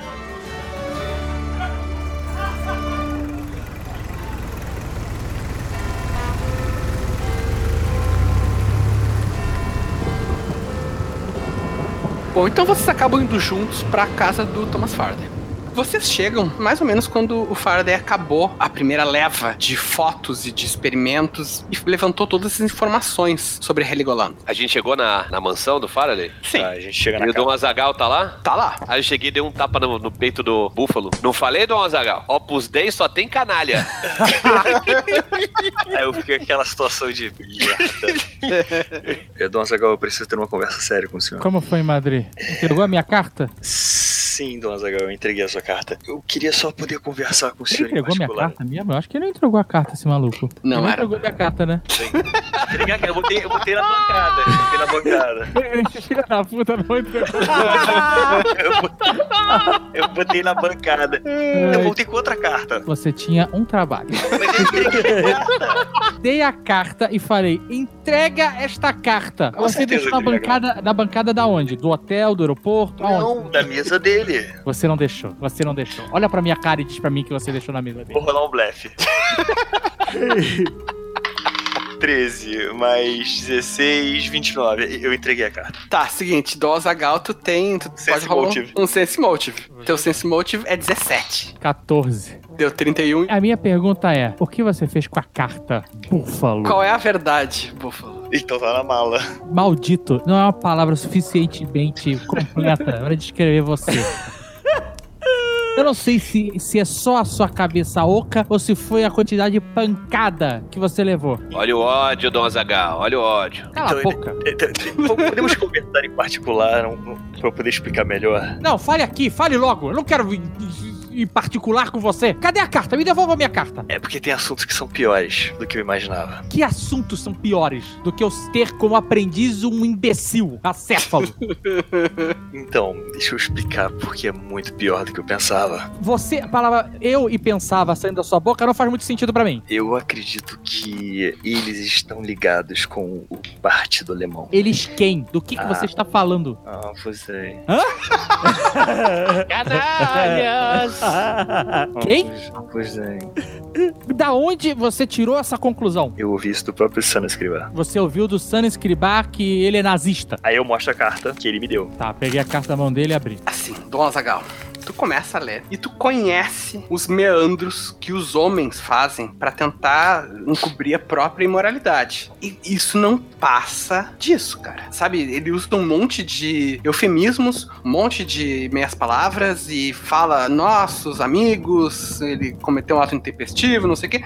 Mas o que esse cara quer dizer é o Búfalo está de acordo com ideais de antissemitismo e de racismo que são pregados pelo Partido Nazista, portanto, ele não vai criar problemas para o esporte. Tipo, é uma passada de pano pro Búfalo se o Búfalo entrar nos eixos do, não exatamente do Partido Nazista, mas das pessoas que concordam com o Partido Nazista. E, e o escribá cita o Franco diretamente. Tá, vou ler de novo a carta. Ela fica pior, cara, quando tu lê de novo. Vou chegar perto da lareira, Uhum. vou jogar a carta no fogo. Tu joga, cara, rapidamente, começa a arder, aquelas palavras somem, mas tu não consegue esquecer elas. Onde é que fica essa ilha mesmo? Na costa norte da Alemanha. E o que, que nós estamos esperando? Vamos. Mas esperem, a gente não, não, não podemos ir pra ilha sem saber o que nos espera lá. Sem entender o que temos que fazer na ilha. Afinal, nós, nós sabemos que existe uma ameaça, nós sabemos que ha- haveria um. Uma espécie de ritual no dia de abertura da Olimpíada, mas o que aconteceu? Nós fugimos antes de descobrir, antes de nos aprofundar nesse mistério. Nossa, mas isso foi muito anticlimático, cara. Eu tenho uma ideia. Eu vou usar o meu novo consciente de Cthulhu Mitos e eu vou visitar a casa do meu ex-rival acadêmico e companheiro de guerra, Venkman. Excelente ideia. Enquanto esse descrente foge do conflito, eu vou encarar o diabo de frente. Eu entendo, Don Zagal, mas como tudo exige treino. Está com medo do quê? Aí eu peguei ele assim na cara, na- na- nas bochechas, apertando assim, fazendo uma beicinha, sabe? Fazendo uma beicinha. Falando assim: Você já olhou no vazio do rosto do demônio? Você não precisa temer, búfalo. Olha o seu tamanho. Você é um servo de Deus, um guerreiro celeste. Enquanto eles vão ficar vasculhando, olhando o papel ou procurando a solução dentro de uma garrafa, nós vamos encarar o diabo de frente. Ele acabou de te elogiar. Eu, eu parei por um segundo e pensei, tava esperando um tapa. Deve Mas estar possuído, cara. se formos encarar de frente um inimigo que a gente não conhece, iremos perder. Búfalo, eu conheço esse inimigo. Eu luto com ele a minha vida inteira. Eu boto ele pra correr através do poder de Deus. Você tem que me ouvir. Nós não precisamos temer o diabo, porque Deus está do nosso lado. Nós só temos que ir combater. Temos que ser veículo. Temos que ser a lança do Senhor no coração do maligno. Agora até eu me convenci. Eu vou rolar um dado, não é possível. Não é possível que o Rex seja tão cagão assim. Eu vou rolar um dado. Rolou intimidation, tudo bem aí. Tudo bem. Cara, ó, ó, pode ser um intimidate, pode ser também, Diplomacy. cara, um, um, um diploma-se. Pode ser um diploma. Se tu quiser fazer uma motivação assim, corrente pra frente, pode ser um diploma. Ah, porra, corrente pro inferno. É isso que eu tô fazendo. Nove. 9. Cara, tu é muito bom, tanto em Intimidate quanto em Diplomacy. Tu é melhor em, inti- em intimidar as pessoas, obviamente. O teu o valor total fica 27. Búfalo, tu te sente inflamado pelas palavras do Dom Azagal. Tu acha que realmente, cara, vocês não têm. Se Deus estiver do lado de vocês, nada pode estar contra vocês. Mas tem um detalhe: não é só o demônio que tá lá. Eu Vocês. sei, tem soldado vocês- alemão. Exatamente. Clayton. Eu sei que você está certo, Don Zagal. Eu vou fazer os preparativos para a nossa viagem. Aí eu passo pelo Flanagan e falo baixinho assim, vai demorar um pouquinho.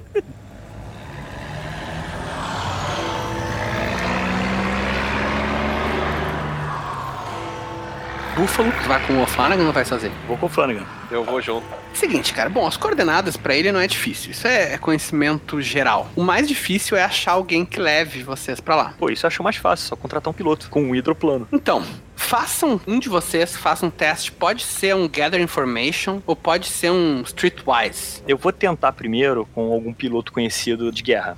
Então, Tirei 15 total, tirei 3 no dado. Tu liga, tu fala com pessoas, tu manda recado, sei lá. Um piloto que tu conhecia tá pior que o Jimmy O'Flanagan, assim, o cara se afundou na bebida e agora ele não pilota mais nada. Outro simplesmente desapareceu. E um outro, cara, tu descobre que ele tá envolvido com crime, mas assim, de forma muito pesada, e tu acha que esse cara só vai trazer mais problemas do que resolver. Entendi. Eu vou olhar aqui na minha agenda telefônica, fazer umas ligações pra ver se alguém da época do exército. Tirei 20. Eu podia ter, ter guardado esse 20 pra uma coisa melhor, né, cara? Pô, a gente conseguiu um puta piloto, pensa assim. Cara, a tua rede de contatos é melhor do que tu mesmo sabia, cara. Tu falou com outros veteranos que lutaram junto contigo, tu falou com caras do Sinn Féin, tu falou com pessoas dos mais variados tipos, inclusive, sei lá, fornecedores de armas que tu conhecia, e tu chegou num nome. Um, surpreendentemente, um alemão vivendo aqui em Londres, justamente porque ele tá exilado, cara. É um, um alemão que fugiu do regime nazista, mas foi um militar até quando ele decidiu que as coisas estavam muito ruins pra ele e ele desertou e tá aqui vivendo meio de bicos, meio fazendo coisas ilegais. E tu encontra este piloto alemão. Ele tá no, no balcão do bar, é isso? Balcão do bar, porra, tá maluco? Fombast vai ficar no balcão de bar? Caralho, tá achando o quê? A mesa, porra, sentado lá no fundo. Ele tá sentado numa mesa, assim, no canto, envolto em fumaça de cigarro. Pfeiffer! Fombast fuma cachimba, não fuma cigarro.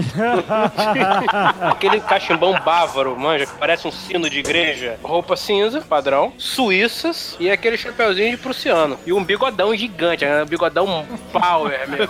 Daquele que ele desce do queixo, moro? Agora tem uns quatro dedos assim pra fora da cara, parece um leão marinho. Vou chegar, vou passar no balcão do bar. Cadê, cadê seu amigo? Vou pedir um Jameson e Uhum. uma Clube Soda. Cara, o barman, aquele tipo padrão, assim, com a camisa cebosa e o cabelo lambido pra trás, olha pra ti de cima a baixo, te serve um Jameson e uma club soda num copo meio sujo, assim. Aí eu dou uma olhada assim pelo bar, aí avisto o capacete pontudo ali. Discreto, e... né? Discrição é tudo. Vou andando, vou andando na, na direção do sujeito. Boto o Jameson na mesa e falo: Hermann Göring era um bunda mole. Pior piloto que eu já vi na minha vida. Das ist wirklich. Sehen Sie ein Arschloch. O que significa isso? Você é um cuzão. Chucrute, em inglês, por favor. Er sprach mit mir auf Deutsch. Das großen Deutschland, Germania. Eu, eu- eu acho bacana que vocês não estão entendendo Nada, porra nada. do que eu tô falando. Ele falou, ele falou, fala comigo em alemão, a grande Alemanha. Eu entendo, meu personagem fala alemão, eu entendo. Na verdade, o Leonel contou aqui que ele é exilado, fugiu dos nazistas. Eu falei mal de um nazista, o cara me veio com agressões. Uma coisa é você falar mal do nazismo, outra coisa é você falar mal do piloto. Uma coisa diferente, você não tá entendendo aí. Você falasse mal do, do Führer, lá. O Führer era um bundão, beleza. Ah, mas o Göring era um piloto ruim. Ele era um piloto ruim? Não sei. Não, não estudei essa parte da história. Mas vai que o cara tem um amor pela aeronáutica em si. Ele, o Goering é herói da Primeira Guerra Mundial como piloto. Porra, aí tu vai falar mal do cara pra mim, cara. Cu, né, cara? Deixa eu consertar. vai. Me falaram que você é muito melhor do que o Goering. Das ist wirklich.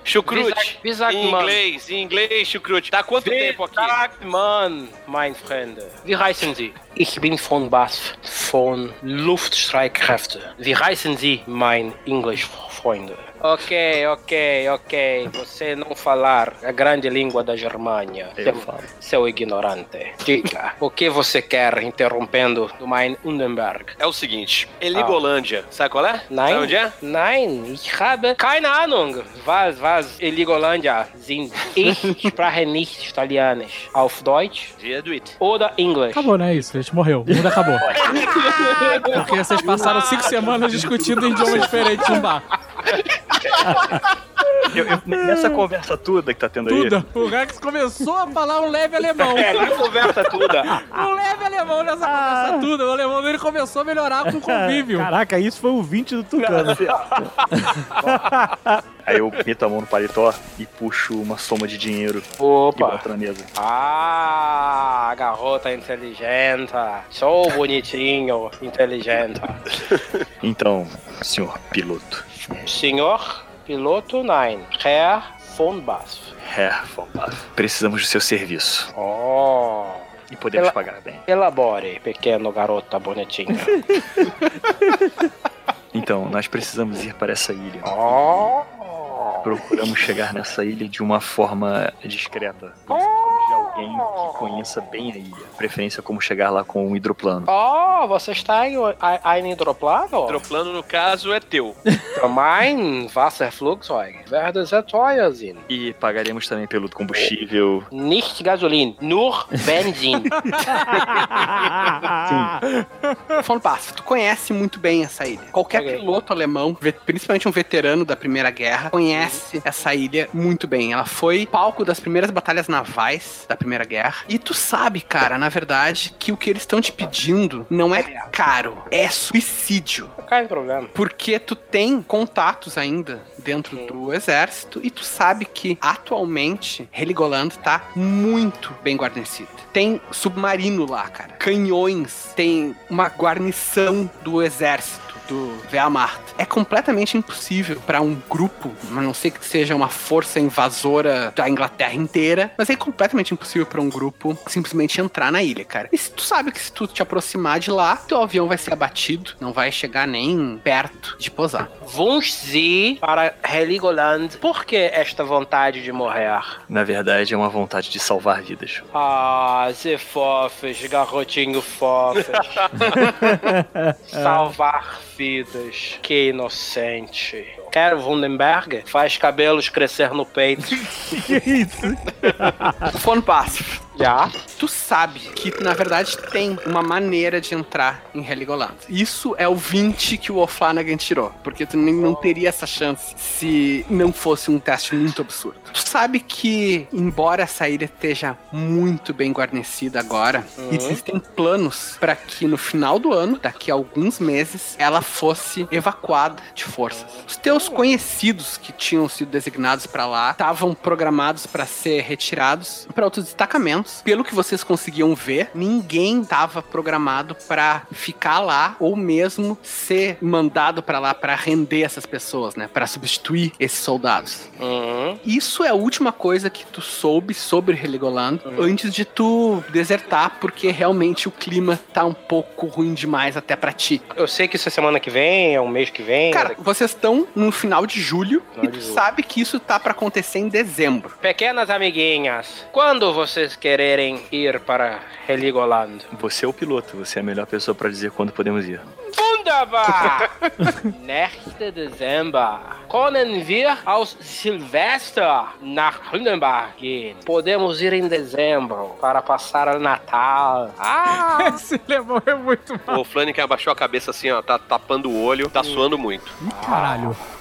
O Flanagan e Buffalo, vocês, quando o Fanpass fala isso, vocês já são mais curtidos nesse negócio de sobrenatural e de cultos. Vocês não acham que isso seja uma coincidência, cara? Porque realmente, se tá pra acontecer algum ritual sobrenatural lá, não pode estar um super contingente de soldados, porque vocês viram no estádio olímpico é que os soldadinhos comuns não sabiam o que estava acontecendo em termos de rituais. Era uma minoria. Tanto é que tinha poucos soldados lá que vocês massacraram, que estavam realmente participando dos rituais, estavam levando atletas, coisa e tal. Vou no ouvido do alemão, dou um tapinha aqui com o cotoco nas costas dele. Hoje é no amor, Fala. amigo. Go in the uncut do is go in the undiabo uncut. E vou embora. Deus do céu, tá difícil, né? Ninguém. Línguas estranhas, com pronúncias que a gente não conhece. é foda, Mas né? olha! Auf Wiedersehen! Garçom, ein Undenberg, bitte!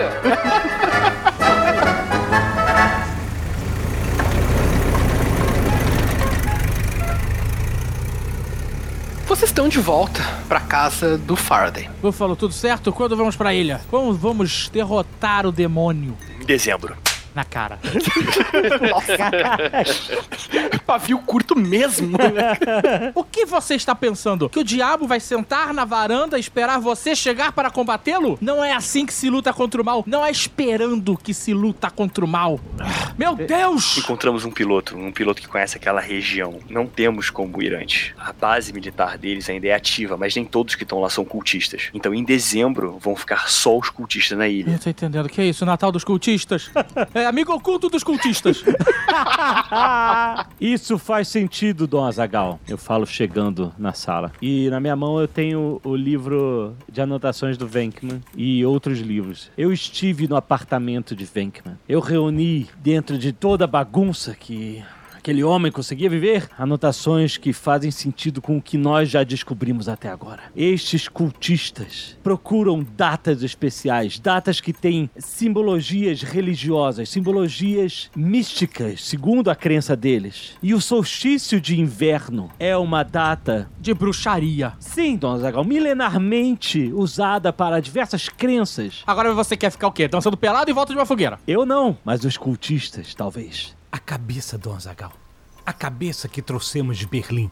Eu a estudei minuciosamente desde que retornamos. E os efeitos daquele buraco fantasmagórico retrocederam com o passar dos dias, até que ela se tornasse apenas um rosto deforme, exatamente como vimos naquele hospital quando eu liguei a eletricidade dentro do buraco. A princípio eu pensei que seria uma consequência tardia da sua separação com o corpo ou até mesmo do afastamento do suposto local sagrado, mas não tardou para o efeito retornar. Um mês depois, com menos intensidade, ele retornou, Dom Zagal.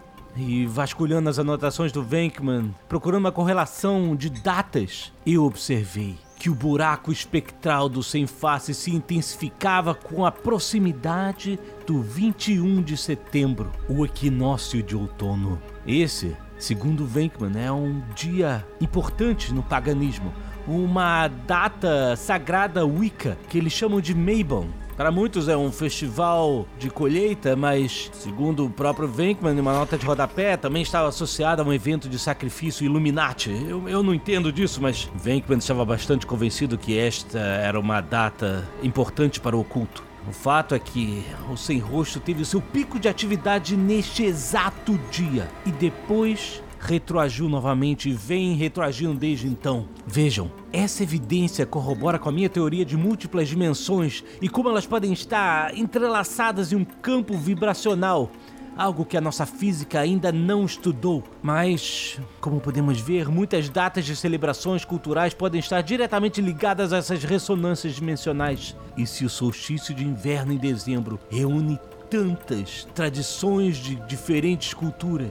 Pode significar uma ressonância mais completa entre dimensões, o que pode servir como uma avenida de fluxo para que os cultistas tragam o que quer que queiram para este mundo. Você tá me dizendo que é mais fácil trazer o demônio pra Terra no Natal? Irônico, não, Dom Azaghal? Blasfêmia. Que seja. É assim que eles pensam. E é isso que nós devemos usar contra eles. Se planejamos honrar a vida de nossos companheiros caídos. Você não tem interesse em desafiar o demônio? Pois ele está vindo, Dom Azaghal. Se formos agora, não encontraremos o demônio lá. Apenas homens. Se queremos encontrar o demônio pessoalmente e realmente acabar com isso, tem que ser na hora da invocação, quando ele realmente vai estar lá. E aí sim, Dom Azaghal, quando ele estiver lá, o poder de Deus, a tua fé, a lança que é você, irá poder atacar. Eu vou pra minha igreja ficar em penitência, ouvindo o que Deus tem a me dizer até o momento que o diabo se mostrar. E vou ficar de guarda desse livro. O livro vem comigo e eu não aceito qualquer justificativa que ele não tenha que ficar sobre os olhos de Deus. Mas, Dom Azaghal, o livro é perigoso. Você pode ser perseguido. Qual Ele é a segurança muito- da sua igreja? Qual é a segurança dessa mansão? Qual é a segurança? Onde entram bêbados, promíscuos, retardados? Qual é a segurança?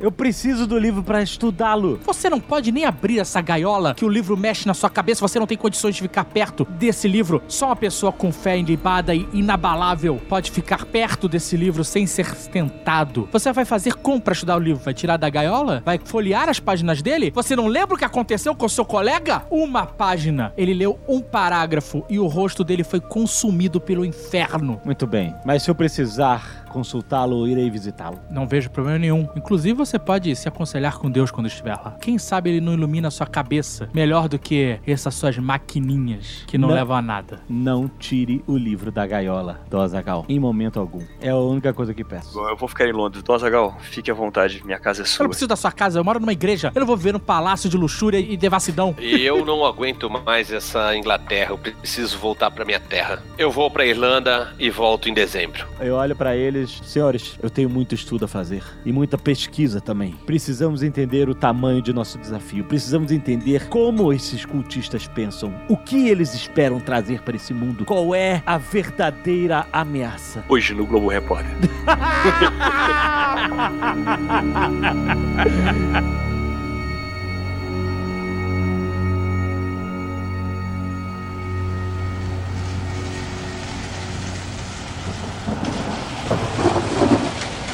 Faraday, tu visita a igreja do Dom Azagal várias vezes ao longo desses meses.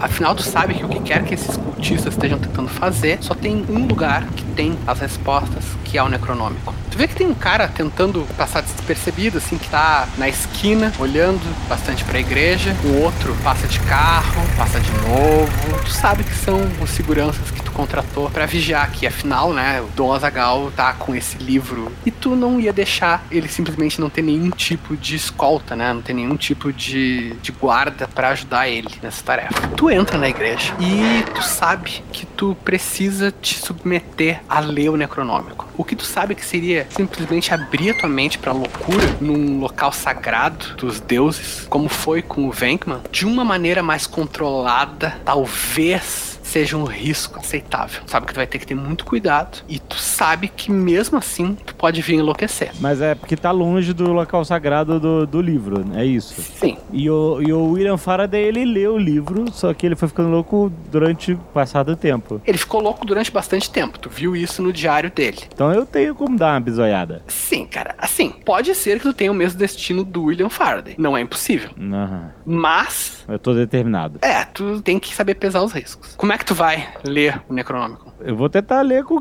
ele dentro da gaiola ainda. Tentar manipular ele com ele dentro da gaiola. Tu vai pra um quartinho nos fundos da igreja, levando o Necronômico dentro da gaiola de Faraday, tomando sempre cuidado, né, pra que a corrente elétrica não cesse. Tu olha aquela capa de pele humana com um rosto, né, parecendo olhar pra ti, buracos pros olhos, buracos das narinas e dentes grudados. E usando, sei lá, uma haste de alguma coisa, tu abre a capa. Vai dar de comer?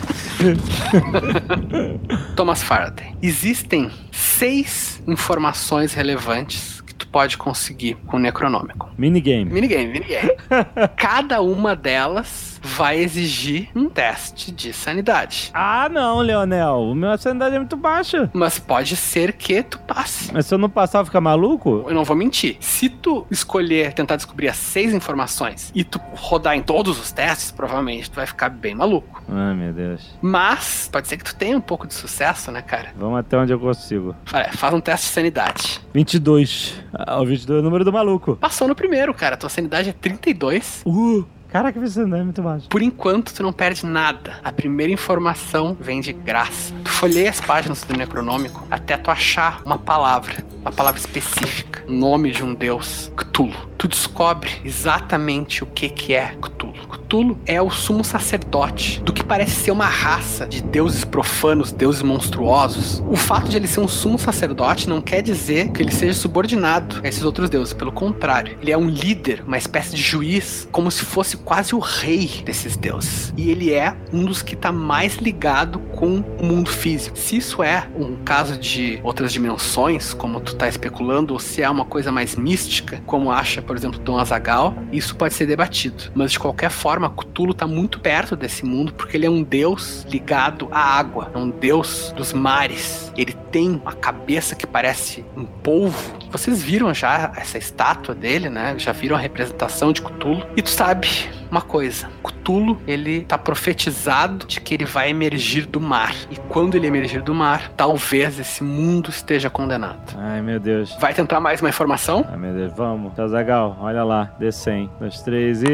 55. Não consegui. Puta merda. Tu vai perder um D6 pontos de sanidade. Ah! 3. Podia ser pior, podia ser pior. Tu tá agora com 29 de sanidade. Mas tu descobriu uma informação, cara. Todo esse papo de Cthulhu, de um deus, um deus ligado ao mar, é algo muito vago. Tu continua lendo e tu descobre exatamente o que que esse deus quer. E o que ele quer é retomar um estado em que ele estava aqui no nosso mundo físico E ele governava e escravizava a humanidade. Quando Dom Azaghal fala do apocalipse, talvez antigamente para ti isso pudesse parecer apenas superstições, fanatismos de um, um religioso, mas tu lê sobre o apocalipse aqui, um apocalipse real. Se esse Deus vier para cá, não tem volta. Quando ele chegar, não vai existir nenhuma força no mundo que sequer seja capaz de fazer frente a ele. Ele quer chegar e escravizar a humanidade. A maior parte da humanidade, na verdade, vai ser destruída e submergida sob ondas gigantescas. O que sobrar vão ser escravos para ficar adorando Cthulhu pela eternidade.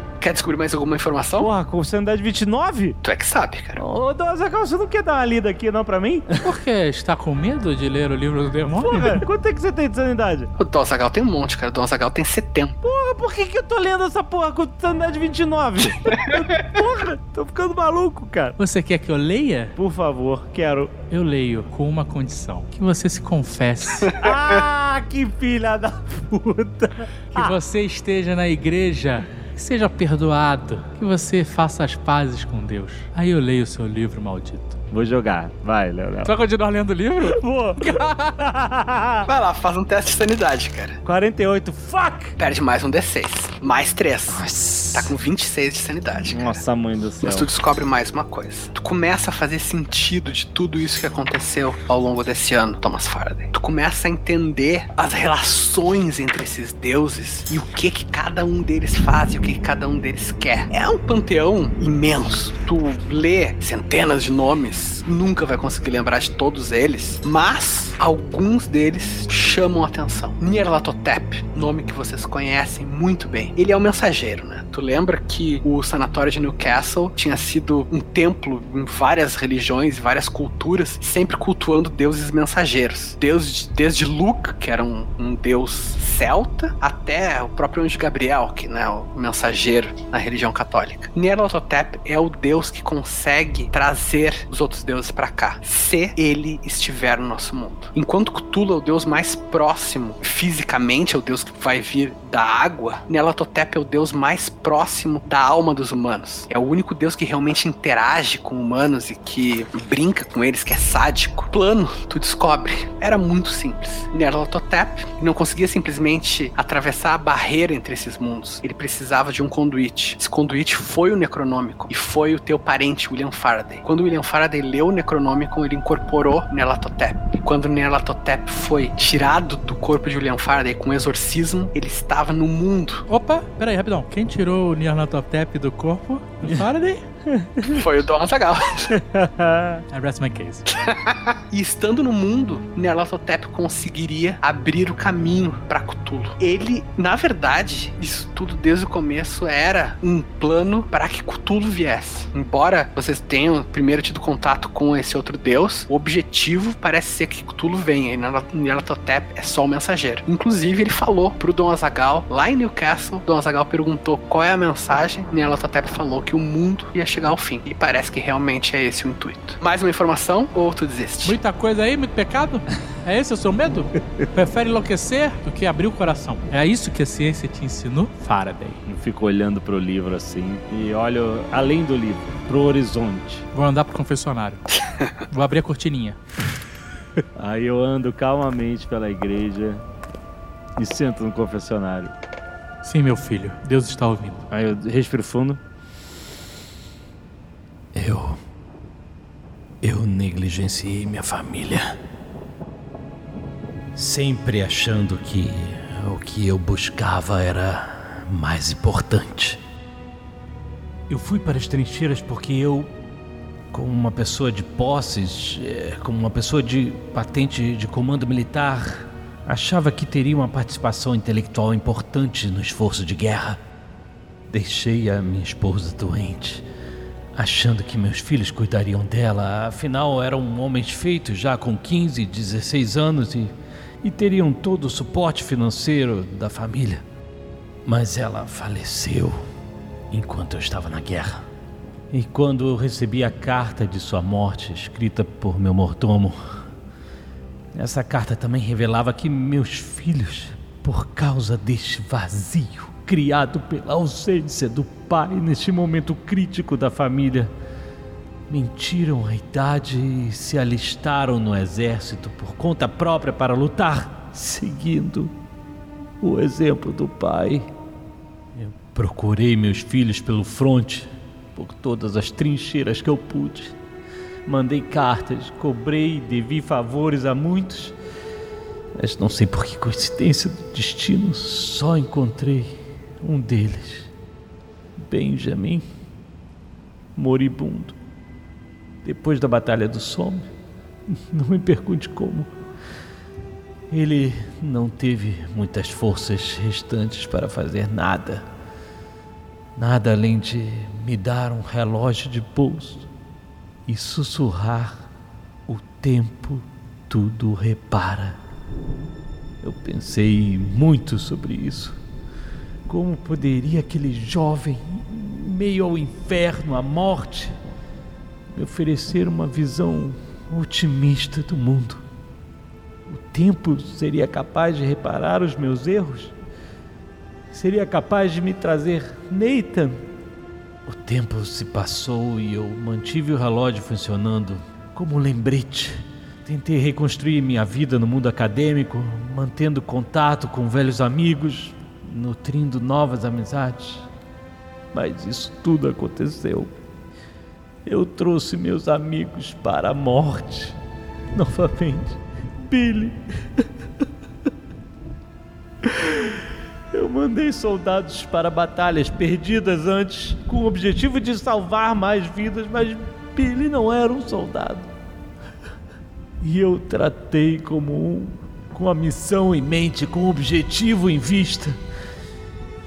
Mais uma vez, negligenciando minha família.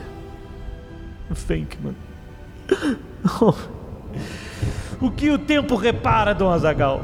Se meus pecados se repetem, se é isso que quer ouvir de mim, eu não sou um homem de Deus.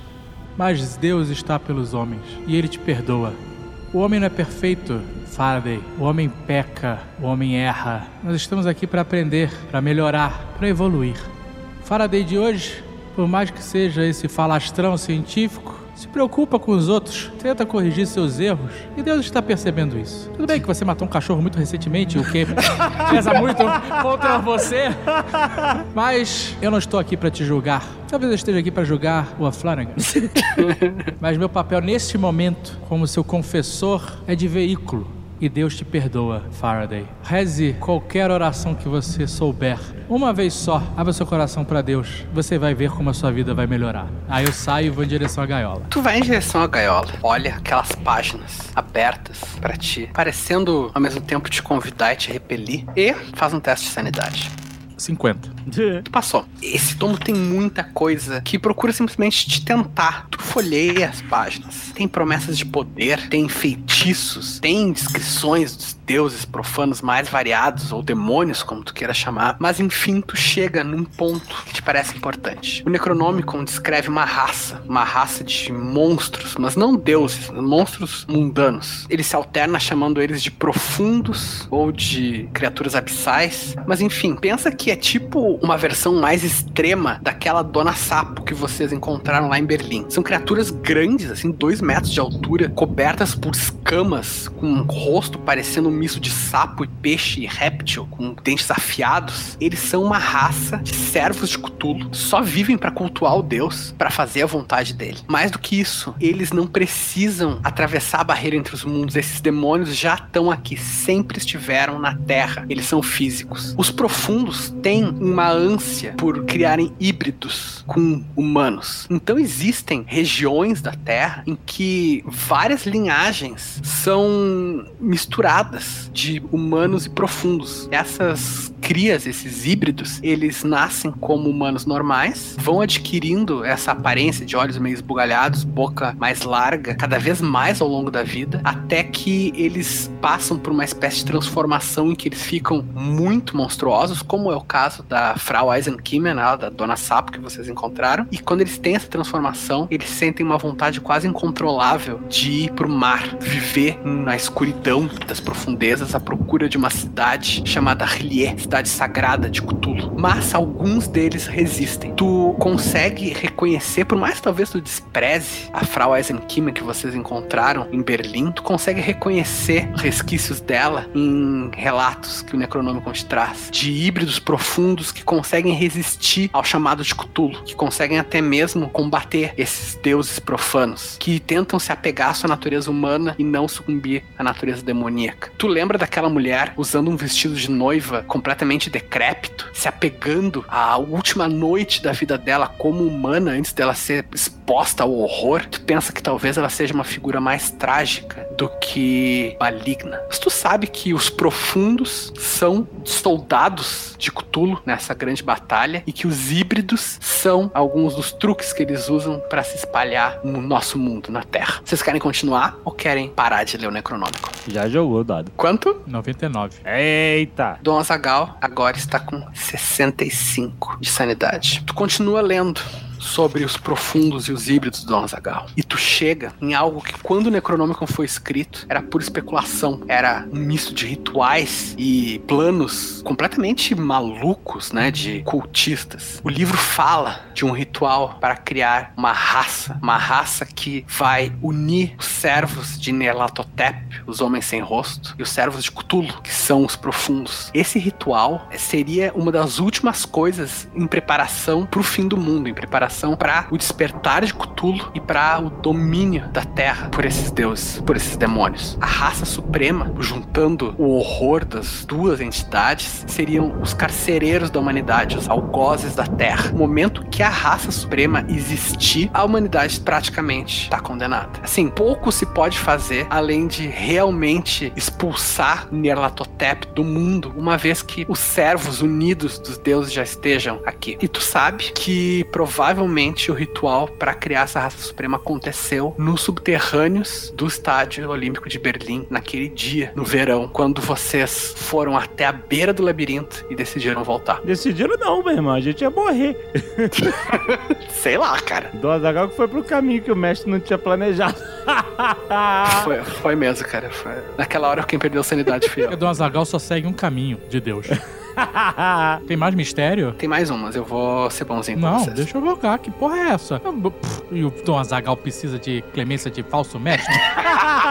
Falso mestre. O que se desenha para vocês dois nessa leitura é um quadro bem claro, bem simples até. Esse ano foi um grande ritual. Foi a chegada de Nelatotep no mundo, a abertura, a passagem para Cthulhu, a criação de uma raça que vai escravizar a humanidade e, por fim, quando as estrelas estiverem alinhadas, o momento em que Cthulhu vai emergir do mar para vir pro nosso mundo e nosso mundo vai acabar. Agora tem mais uma informação que pode ser descoberta do Necronômico. Se Dom Azagal quiser rolar. Já rolei. 34. Aê. Permaneceu com a sanidade. Dom Azagal, o Necronômico tem uma série de rituais e feitiços profanos. Um homem de Deus certamente não vai querer usar esse tipo de recurso. Mas, com essa rolagem, tu tem a opção de usar o recurso. Dom Azagal, tu reconhece uma magia específica que vocês já viram no Necronômico. A magia de criação, de nascimento, que tu acha que deve ter sido usada, inclusive, para criar a raça suprema. Agora, com esse estudo, tu nota que essa magia pode ser revertida. Se alguém quiser usar esse poder demoníaco, a magia pode ser revertida e ser usada para destruir. Para destruir uma criatura, para destruir talvez um livro. Mas a pessoa que fizer isso vai estar compactuando com o poder do demônio, né? o poder de feitiços. É uma coisa que a Bíblia O condena. mesmo feitiço de criação eu posso usar pra destruir. Tu acha que tu pode usar esse feitiço para destruir, se tu conseguir interpretar as palavras de uma maneira adequada. Quer ler Ele- mais, Faraday?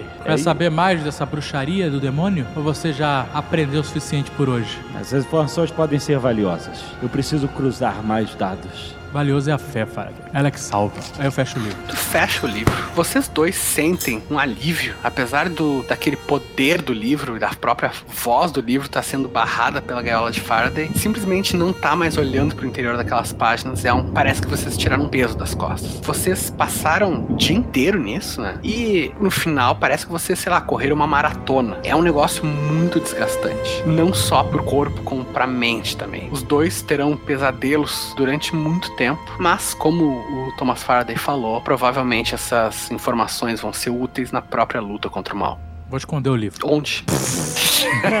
Vai sonhando que eu vou te dizer.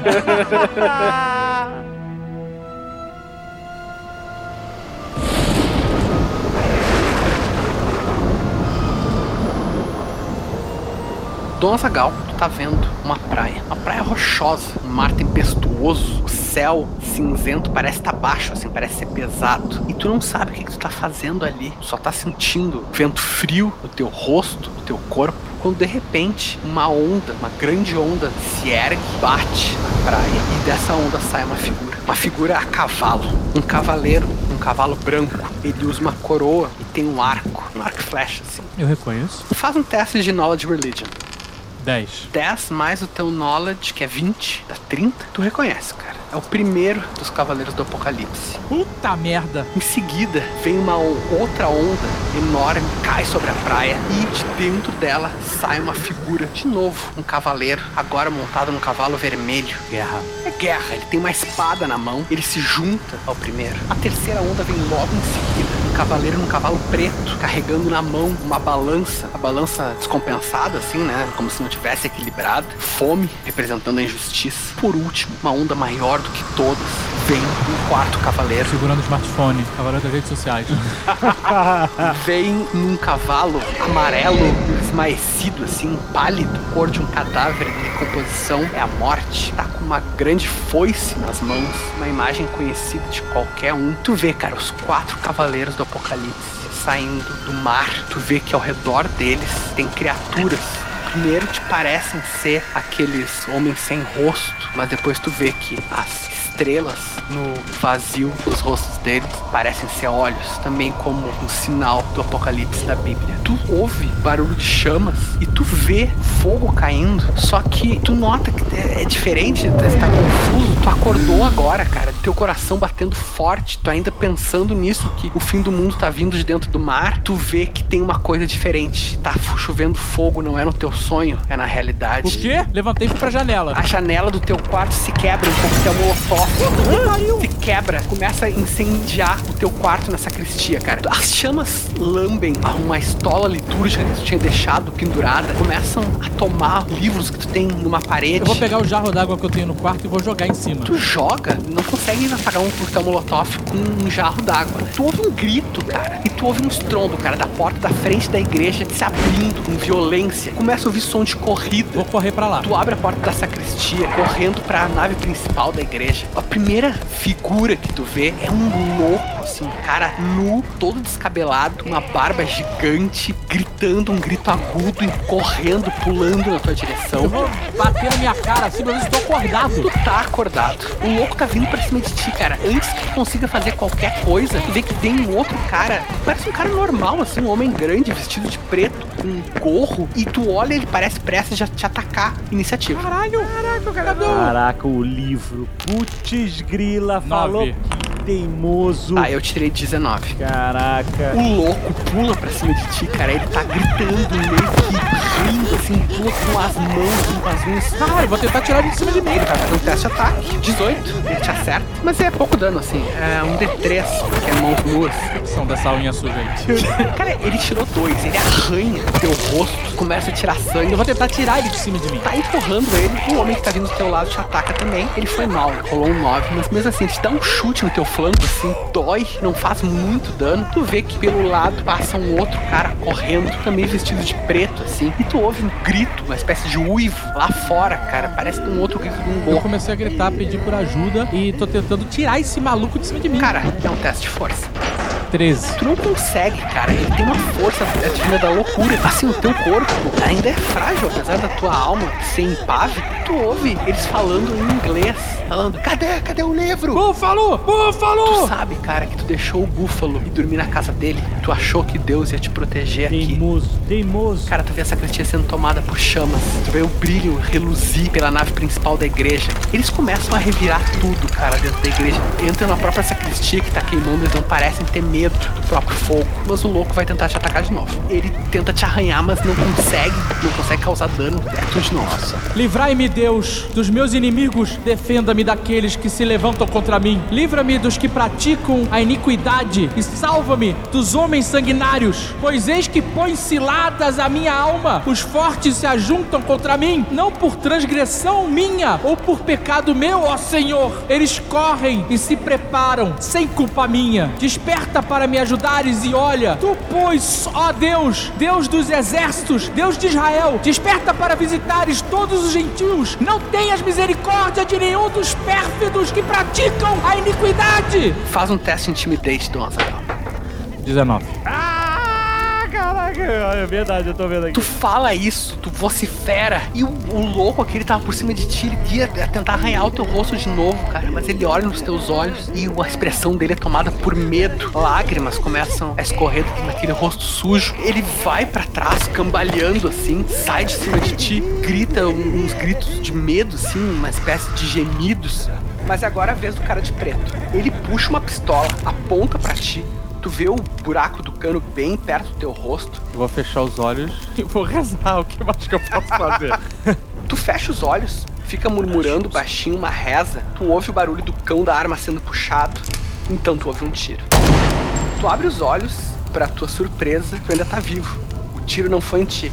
Tu olha pra cima e tu vê que o cara de preto tá apontando a arma em direção à porta da igreja. E lá, perto da porta, já dentro da igreja, tem duas pessoas que tu não conhece, dois homens, também apontando as suas armas. Tu não sabe, mas esses dois caras são os seguranças que o Faraday deixou guardando a igreja. E agora tá assim, cena do filme do Tarantino, assim, cara. Os três, um gritando pro outro: larga a arma, larga, eu vou te matar, larga a arma. O louco começa a simplesmente berrar sem palavras. E um tiroteio vai começar, porque a gente vai rolar a iniciativa. O Alexandre pode rolar a iniciativa de seguranças e o Dom Azagal rola, rola a tua iniciativa, Dom. 5. É. Três. que merda.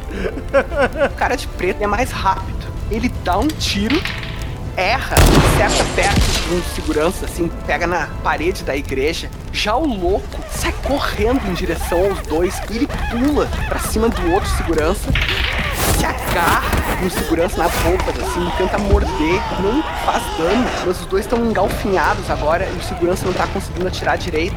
E Don Zagal é tu. Eu vou. Eu vou tentar me arrastar daqui, cara. Eu vou, eu vou tentar sair daqui. Caraca, coitado, né, cara? Tá, tu vai te arrastando o quê? Em direção à porta? É, em direção à porta. Jovem Nerd pode rolar pelo, pelos teus dois seguranças. Primeiro o do louco. Oi. O, o segurança atira pra cima, mas o louco não se assusta, ele parece não tá nem ouvindo os tiros muito perto do, do ouvido dele. Ele tenta morder o rosto do segurança, mas também não consegue. Só que como o louco tá em cima dele, ele tá cambaleando pra trás, assim, quase saindo pela porta da igreja. Cara, surpreso, assim, ele não tava esperando um ataque tão selvagem. E o outro segurança 18. o outro segurança dá um tiro certeiro no cara de preto. 14. 7 mais 7. Cara, um belo dano. O segurança acerta o homem de preto no peito. Ele não morre imediatamente, mas cai de joelhos. A única coisa que mantém ele vivo parece ser obstinação no olhar de levar. Ah, não vem né? com obstinação, não, porra! O cara não fez o dano todo pra matar o cara ainda, meu. Mas ele tá quase morto. Obstinação tá lá na ficha do cara. Se você chegar tanto de dano, é obstinação entra. Próximo round, só que agora, Dom Azagal, tu vê que o cara de preto que tinha passado lá pra trás, ele volta correndo, afinal ele ouviu os tiros, né? Ele volta correndo e já puxando a pistola e atirando, assim, atira várias vezes na direção de segurança. Vamos ver se ele vai bem. Rolou um 19. Ah, não, caraca, olha, eu vou te contar. Ele acerta o segurança em cheio, cara. Vamos ver? Pega na coxa, o segurança cai no chão, mas não solta a pistola. Muito sangue sai, espirra pelo chão da igreja. Só que tem o primeiro cara de preto ainda. Ah, fi. Ele erra e o louco vai tentar arrancar o rosto do cara que ele tá engalfinhado. Caraca! Agora eles já estão saindo da igreja, assim, pro pátio. Cara, o louco, ele, ele tá selvagem, cara, completamente selvagem. Ele morde o rosto segurança na bochecha, assim, puxa a cabeça pra trás com toda a força, arrancando a pele, assim, fazendo um som de, assim, que ele estivesse desfiando carne. Caralho. O segurança berra, meu, é um negócio muito selvagem, ele não tava preparado pra isso. E ele tropeça pra trás.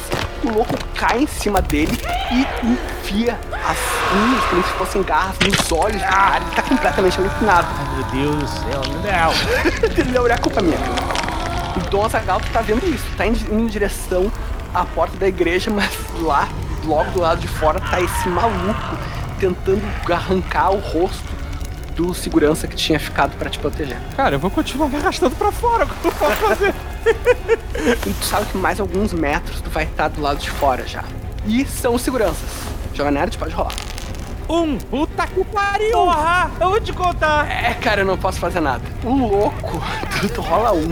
Ele tenta encostar o cano da pistola no corpo desse maluco, só que ele já tá tão ensanguentado que a pistola escorrega. Ele se desconcentra e o louco aproveita essa abertura morde o pescoço dele. Vamos ver? Ataque de oportunidade. Ele rolou um 17. Ah, não! Cara, o maluco enfia os dentes no pescoço segurança, puxa com toda a força, cara. Um guicho de sangue vai alto. Dom Azaghal, tu vê que uma poça de sangue cada vez maior começa a se espalhar. O, o- a cabeça dele cai, né? Os olhos dele vidrados encontram os teus e tu reconhece o olhar de uma pessoa que tá morrendo. Nossa senhora. O segundo segurança, Mas vai atirar em quem? Porque são dois caras agora. sim, são dois caras. Vai, vai no cara que tomou dano.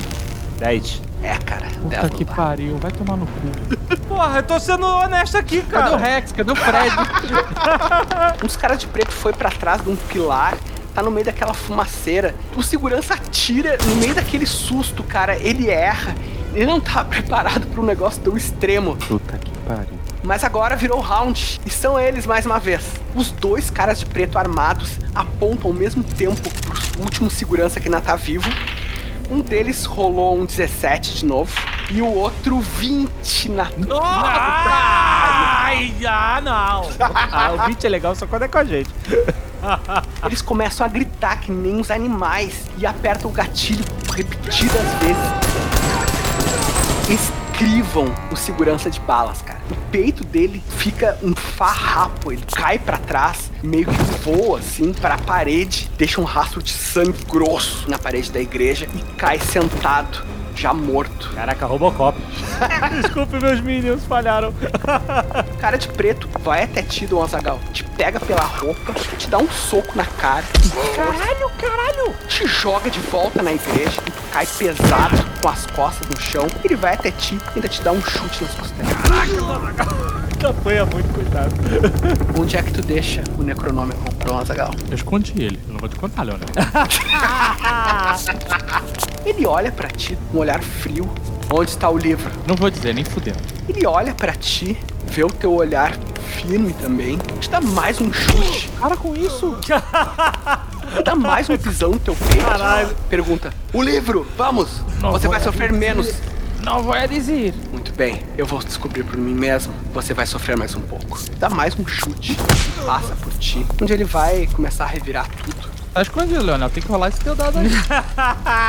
Rola esse dado aí, malandro. Pera aí, vou fazer um teste search. Eu vou ser bem justo. Eles podem encontrar ou podem não encontrar. Eles rolaram 17 no dado. Onde que tava esse livro? Embaixo do altar tem uma portinhola secreta. Um deles chuta o altar, cara. Ele cai, a portinhola se abre. A gaiola faz barulho colidindo com o chão de pedra. Um deles pega a gaiola. Tá aqui! O livro tá aqui!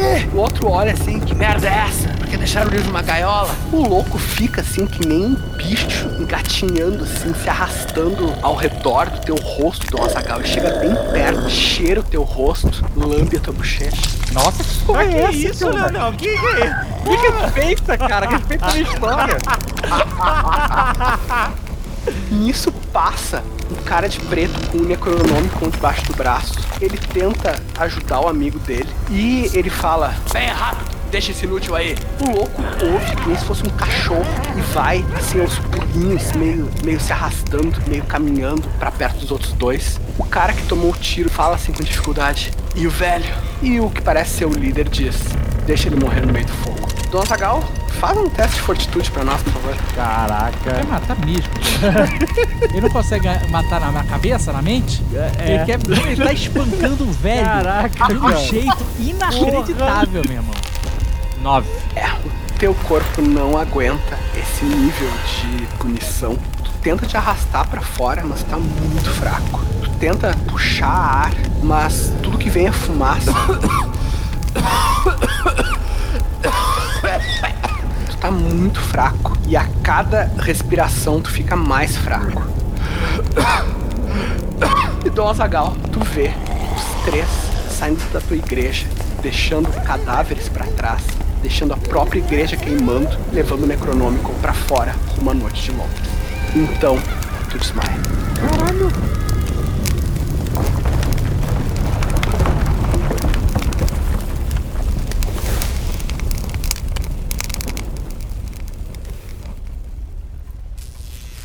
Enquanto isso, Faraday, tu tá na tua casa lá, no teu laboratório, tu ouve o telefone da tua casa tocando. É uma invenção que te incomoda, te importuna, mas tu sabe que é útil, é indispensável nos dias de hoje. E tu sabe que o teu mordomo vai atender. E tu continua concentrado em teus diagramas, tuas equações, quando tu ouve uma batida na porta do teu escritório. O mordomo abre a porta e fala: Sr. Faraday, há um senhor Cleese no telefone pedindo para falar com o senhor. Ele disse que é da sapataria. Tu vê que teu mordomo tá meio confuso. Que por que um, um cara que trabalha numa sapataria, um dono de sapataria, estaria ligando pra tua casa, teria o teu número pessoal. Mas quando tu ouve esse nome, imediatamente tu reconhece e tu fica de pé num salto, porque o Sr. Cleese realmente é um dono de uma sapataria que fica perto da igreja do Dom Azagal. E tu pediu pra ele te ligar se acontecesse alguma coisa na igreja do Dom Azagal. Tu deu um trocado pra ele, uma coisa assim. É claro que tu deixou os seguranças lá, mas não é muito comum ter telefone, nem telefone público nessa época. Então tu deixou também várias pessoas de pequenos comércios com o teu número para que eles pudessem te ligar se acontecesse alguma emergência. Afinal, os comércios em geral têm telefone cruza a tua casa muito rápido até o telefone que fica uma espécie de biblioteca. Pega o aparelho, coloca no ouvido e tu ouve a voz daquele senhorzinho humilde, o Sr. Cleese, falando: Sr. Faraday, Sr. Faraday, houve, houve um problema. A igreja, a igreja está queimando. Quando tu ouve essas palavras, teu estômago parece que cai pro chão.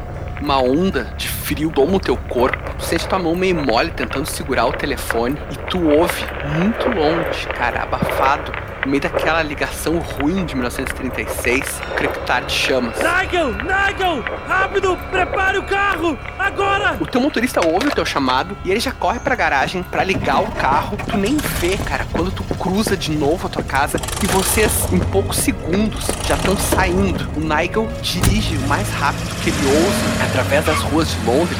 Já à noite, né? Tem muito pouca gente, poucos carros, mas mesmo assim ele quase atropela mais de uma pessoa. Tu nem vê direito os prédios passando em alta velocidade. Tu sente a tua boca seca, suor frio cobrindo as palmas das tuas mãos. Tu nem tá completamente vestido. Tu tava em mangas de camisa, né? Afinal tava trabalhando. Quando tu percebe, tu saiu na rua assim, né? Com as mangas arregaçadas, com a gravata meio desfeita. Mas tu não te importa com isso, cara. Tu só te importa com aquelas palavras do Sr. Cleese quando ele disse que a igreja está queimando. Vocês passam pelo Big Ben, passam diversas ruas, vão ficando menos largas, mais estreitas, menos bem cuidadas. Chega um ponto que quase não tem carros mais, porque são ruas mais humildes mesmo. E vocês entram em alta velocidade pela última rua e tu vê um caminhão de bombeiros. E tu vê, cara, as chamas tão altas, crepitam, uma fumaça tomando o céu, tapando as estrelas e o brilho do incêndio iluminando os prédios próximos. Quando o Nigel estaciona o Rolls Royce, tu abre a porta e sai correndo. E muita gente ali perto, uma pequena multidão, tanto curiosos quanto bombeiros, te mete ali no meio. Só perguntando, o padre! O padre! Vocês viram? Vocês viram o padre? Tu vê uma velhinha assim que tava ali só olhando. Ela, eu não sei do padre, mas ela aponta pra um corpo baixo de um, um tipo um lençol assim, um pano que eles, cima. Eu corro em direção ao corpo. Dom Azagal!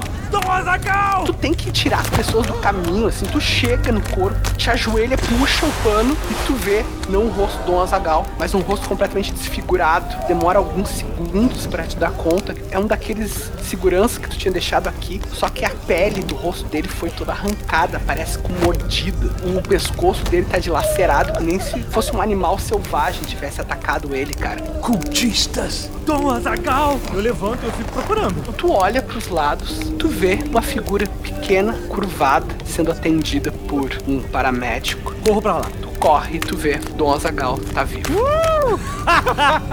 Foi um incêndio em Londres. Não era exatamente um lugar onde não tinha bombeiros. Dom Azagal!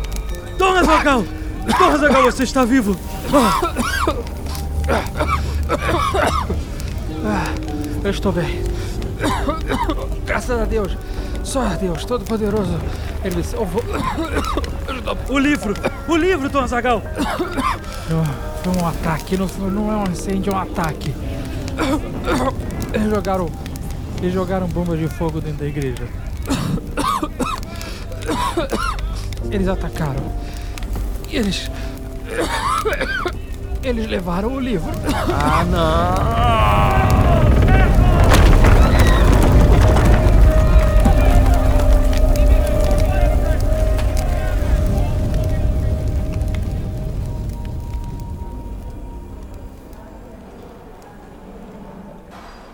Faraday, tu passa a noite do lado do Dom Azagal num hospital, o melhor que o teu dinheiro pode pagar. Mas vocês dois sabem que talvez tudo isso seja pra nada, porque afinal os cultistas estão com o livro. A noite passa sem maiores problemas. O Dom Azagal vai se recuperar, apesar da idade ele é muito resistente, e tu finalmente tem uma chance de ir pra casa, trocar de roupa e descansar um pouco, Faraday. Dom Azagal, eu vou descansar um pouco. É, agora que tenho certeza que o senhor está bem, o senhor está muito bem atendido aqui, o melhor hospital da cidade, com os melhores médicos, enfermeiros e seguranças na porta. Não se preocupe, você vai ficar bem. Búfalo. Onde está o búfalo? É, eu tentei contactá-lo toda a noite, mas. é, sem nenhuma resposta. É, Dom Azagal teve muitas esperanças pro Búfalo de que em algum ponto ele ia entender a seriedade da missão de vocês. Mas parece que sempre tem uma outra prioridade nas mulheres, na bebida, ou mesmo no orgulho pela própria carreira dele. Ele não estava em nenhum lugar que vocês pudessem encontrar. Faraday, tu sai do hospital, aquela hora bem fria, logo no nascer do sol. O teu motorista, o Nigel, tá te esperando. Tu ainda tá com as mesmas roupas que tu usou na noite anterior, coberto de fuligem. Tu nem tá te importando com isso. O Nigel abre a porta pra ti. Ele liga o carro, começa a dirigir, silêncio, até que, através daquela névoa da manhã, enquanto o sol nasce, tu avista a tua propriedade.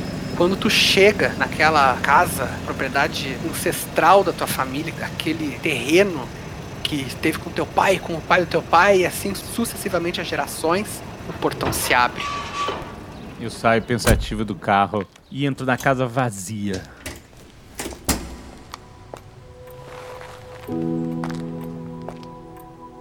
Eu fico olhando em volta. Olhando os móveis, a tapeçaria, as cortinas antigas, o lustre central. Aí eu penso, para que tantas paredes suntuosas se essa casa está vazia? Eu penso sobre o meu legado, eu penso sobre, eu penso sobre tudo que aconteceu, sobre quem viveu nessa casa, os meus antepassados, a minha família, a minha esposa, meus filhos, Billy. Todos se foram. E eu penso em todos os meus planos para o futuro, todos os investimentos que fiz, tudo que desenhei para que meus filhos assumissem os negócios e os meus bens. De que adianta um palácio vazio? Qual é a razão de uma vida sem propósito? Como existirá felicidade que não pode ser compartilhada? Eu entro no meu laboratório e observo todos os experimentos que eu fiz, tentando descobrir algo desse mistério que chegou à minha vida com aquela carta do manicômio. Eu olho para todas as experiências, todos os aparatos que eu montei, todas as teorias e cálculos que eu rabisquei nas janelas deste laboratório. O cara tá se achando funcionário. E agora o mundo se arrasta para um fim e tudo que eu posso fazer é testemunhar. Não, isso não pode ser. Me recuso a testemunhar. O tempo tudo repara? Não, não se não agirmos. O tempo é alheio a tudo. Ele simplesmente é. A nós pertence a ação. Eu preciso fazer alguma coisa. Eu corro pro meu escritório, abro meu cofre, procuro todos os documentos, todas as escrituras de meus bens, de meus imóveis, de meus carros, de minha fortuna. Eu recolho tudo e coloco numa pasta. Dos bens da tua família? Aham, tudo. Tudo que eu tenho. Tu pega aquela pasta e por um momento tu tem essa noção de que tudo, tudo que tu tem tá nas tuas mãos. Aqueles papéis significam absolutamente tudo que a tua família reuniu ao longo de séculos, na verdade. Todos esses privilégios têm que valer alguma coisa para o bem da humanidade. Esquerdistas, Thomas Faraday. Pego meu Rolls Royce e dirijo até o banco. Eu entro no banco, sento na frente do meu gerente, o Sr. Worthington. Falo, Sr. Worthington, eu preciso tomar o empréstimo de uma... Ah, fudeu. De uma soma que jamais eu tomei antes, Sr. Worthington. Eu abro minha pasta de documentos e puxo um camalhaço. Boto assim na mesa. Essas são as escrituras de todas as minhas posses. Todos os meus imóveis em Londres e fora da cidade. Toda a minha herança. Todos os meus carros. O Rolls Royce, o Bentley. Eu quero usar todos os meus bens como garantia deste empréstimo. E o senhor vai me conceder este empréstimo. O gerente, né, o Sr. Worthington, ele olha pra ti assim, com os olhos arregalados e fala: Sir Faraday, não pense, por favor, pense bem, terras de sua família, os imóveis, os- o que sua avó pensaria disto, o orquidário que ela cultivou no interior com tanto esmero. Sr. Worthington, tudo isso pertencerá ao seu banco se eu falhar meu pagamento. Então, o senhor não tem nada com que se preocupar, porque o senhor ganha de qualquer maneira. Vamos! Ele olha pra ti, querendo ou não, ele é só um funcionário do banco, embora um alto funcionário, e tu é um, um cavalheiro, né? Ele ouve o teu tom autoritário, acena com a cabeça e pede pra uma secretária trazer a papelada e começa a assinar tudo que é necessário em tempo recorde. Afinal, ele também não quer que muito que tu volte à razão e veja a bosta que tu tá fazendo. Eu volto pra casa, eu vou direto na casinha do Edmund e bato na porta. Edmund! Edmund! Ele vai até ti, assim, com aquela cara meio. Parece não tá entendendo o que tá acontecendo, sem falar, assim, só dá um grunhido. Olha pra ti com aqueles olhos ovinos que ele tem. Edmund, você é um bom mecânico, entende da parte elétrica e eu preciso da sua ajuda. Temos um projeto a realizar até dezembro. Tudo. Sério mesmo que tu tá pedindo ajuda pro Mongol, velho? Ele é bom mecânico, cara.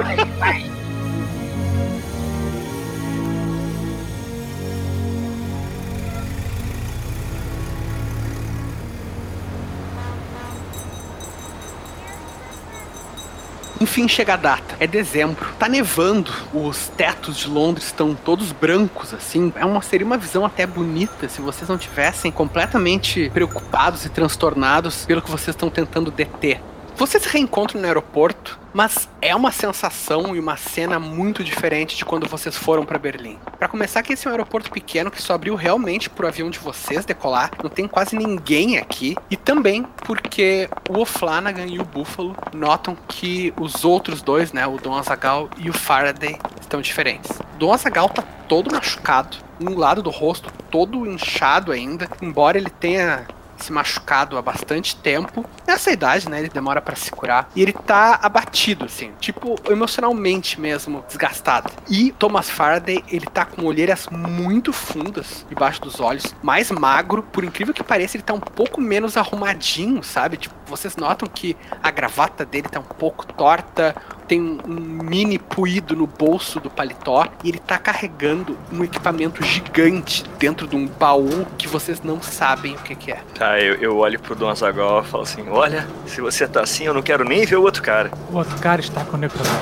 Oi? Quando isso? Incendiaram minha igreja. É verdade. Nós não conseguimos impedir isso. E mais uma vez a nossa missão se torna vital. Não podemos falhar. Por que esse livro estava na igreja e não num lugar seguro?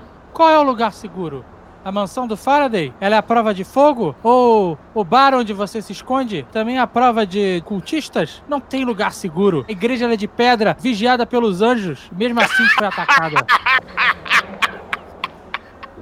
Eu imaginei agora Arcanjo Gabriel se sentindo humilhado porque falhou em defender a sua igreja. Por incrível que pareça, Dom Azagal não tem uma resposta na ponta da língua pra isso. E na verdade vocês veem que ele também tá um pouco menos orgulhoso. Ao ouvir essas palavras, em vez de se impertigar e disparar uma torrente de juramentos e até mesmo impropérios, ele deixa os ombros caírem um pouco mais e por um segundo de meu Flanagan, tu vê um velho que apanhou covardemente e que perdeu coisas importantes, e não um escroto que fica tentando impor a moralidade dele pra todo mundo. Pega leve, né, Léo? Coitado, né?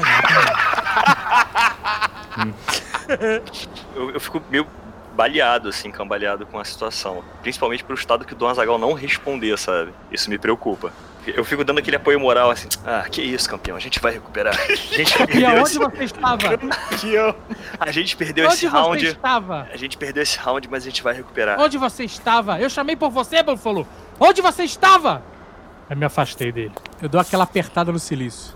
Tu aperta o silício, a dor te faz lembrar do martírio de Jesus Cristo. A única coisa que talvez possa te fazer questionar é que tu sabe que o homem que te incutiu essas crenças, parte dessas crenças, né, o Don Escribar, ele mostrou ser não somente uma pessoa mancomunada com o regime nazista, mas também alguém de alguma forma envolvido com esses cultos e que queria pra si o livro do demônio, o Necronômico. Tu sabe que agora tu só pode contar contigo mesmo e com Deus.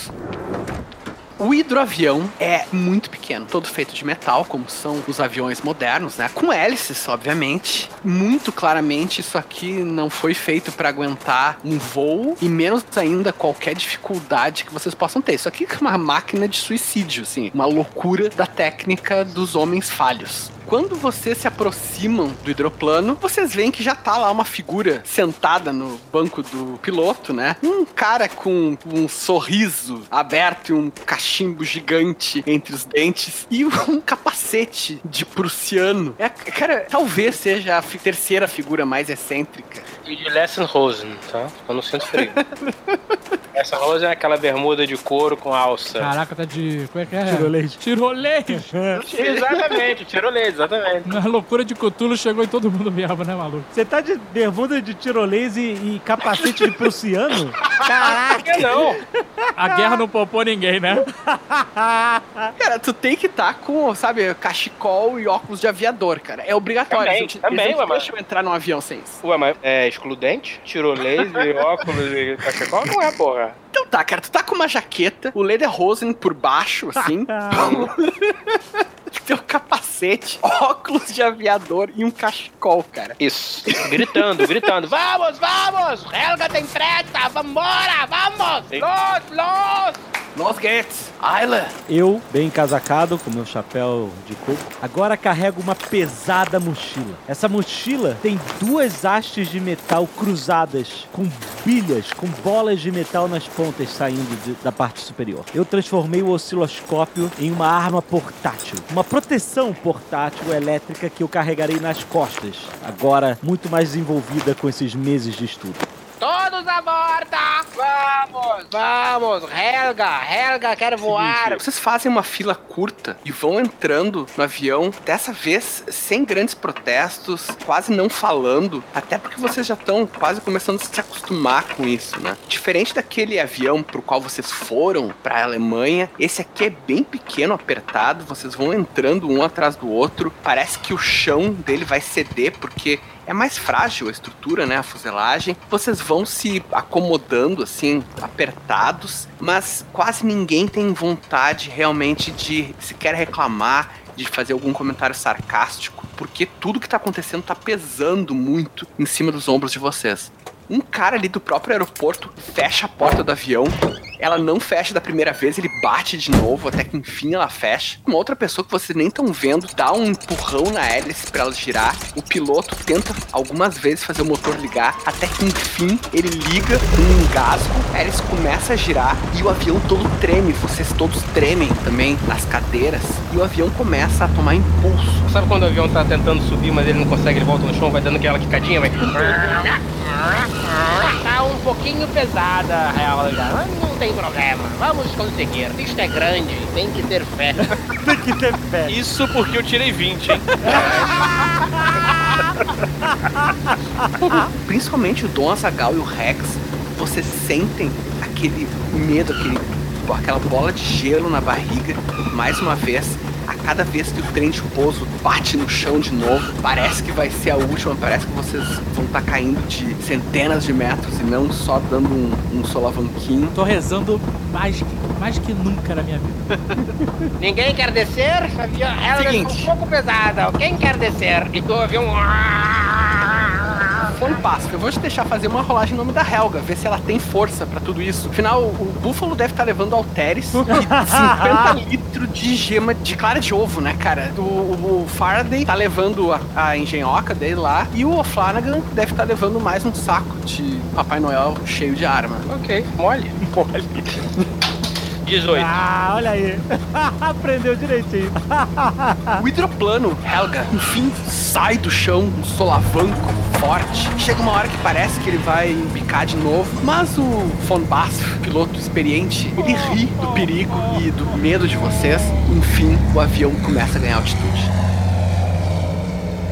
Heligoland é a única ilha realmente afastada da costa da Alemanha. Ela fica no Mar Norte, a 46 quilômetros da costa. À medida que vocês vão chegando perto, vocês vão vendo que realmente, cara, alguma coisa não natural tá acontecendo naquele lugar. Porque embora vocês passem por zonas de turbulência, passem por um mau tempo, parece que o avião vai cair, parece que ele vai se despedaçar todo. Quando vocês avistam o que deveria ser Heligoland, vocês nem conseguem ver a ilha de tão tomada por nuvens pretas e chuva muito forte que ela tá. Sabe aquela paisagem assim que tu vê de longe a tempestade? Pensa que, cara, é só isso assim, é como se fosse um bloco de tempestade que tá em cima da ilha. E vocês veem aquelas nuvens se iluminando com relâmpagos. Parece a cada 10 segundos tem um relâmpago. O mar lá embaixo, cara, tá completamente revolto. Ondas de dezenas de metros se erguem e quebram na própria superfície do mar. Von Basf sabe que vai ter que entrar aqui, vai ter que entrar nessa zona de tempestade se vocês realmente quiserem chegar a Heligoland. Isso exige mais um teste de pilotagem. Caraca, a aventura na mão do Fred. De novo, volta que pariu, ok. Te garanto que vai dar 19 ou 20. Pera aí. 3. Não! Que pariu. Não!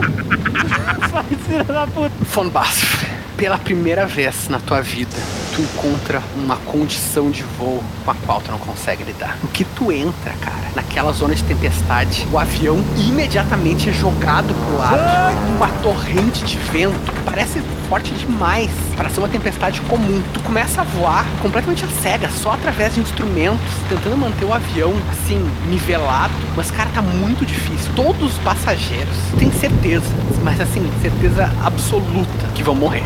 Cara, o avião ele cai dezenas de metros, vocês chegam a ter sensação de gravidade desaparecer para em seguida voltar. Vocês se batem nas paredes, aquelas paredes de metal. As janelas estão tremendo com muita violência, parece que vão ser arrancadas a qualquer momento. Não vomitem, Helga!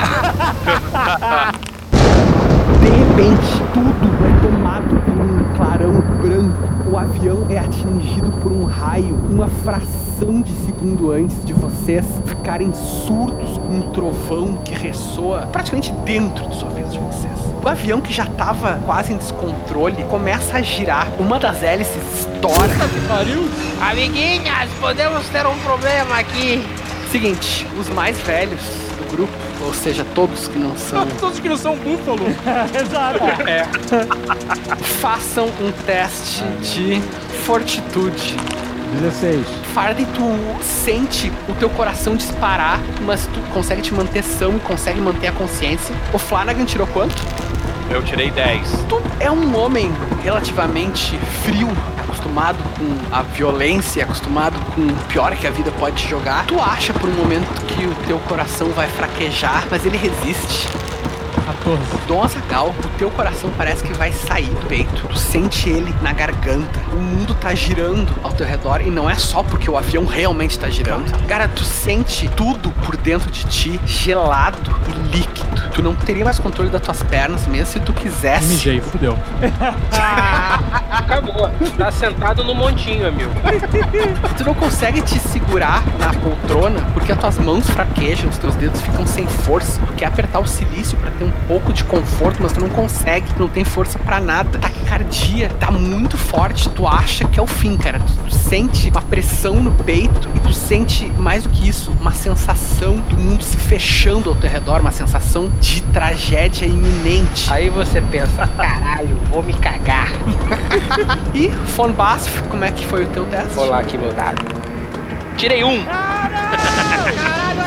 Você tá de sacanagem. Von Basf, tu tá segurando o manche, tentando manter o controle do avião, quando parece não ter mais qualquer possibilidade de controle. É uma Começa- mão no manche e outra no cachimbo.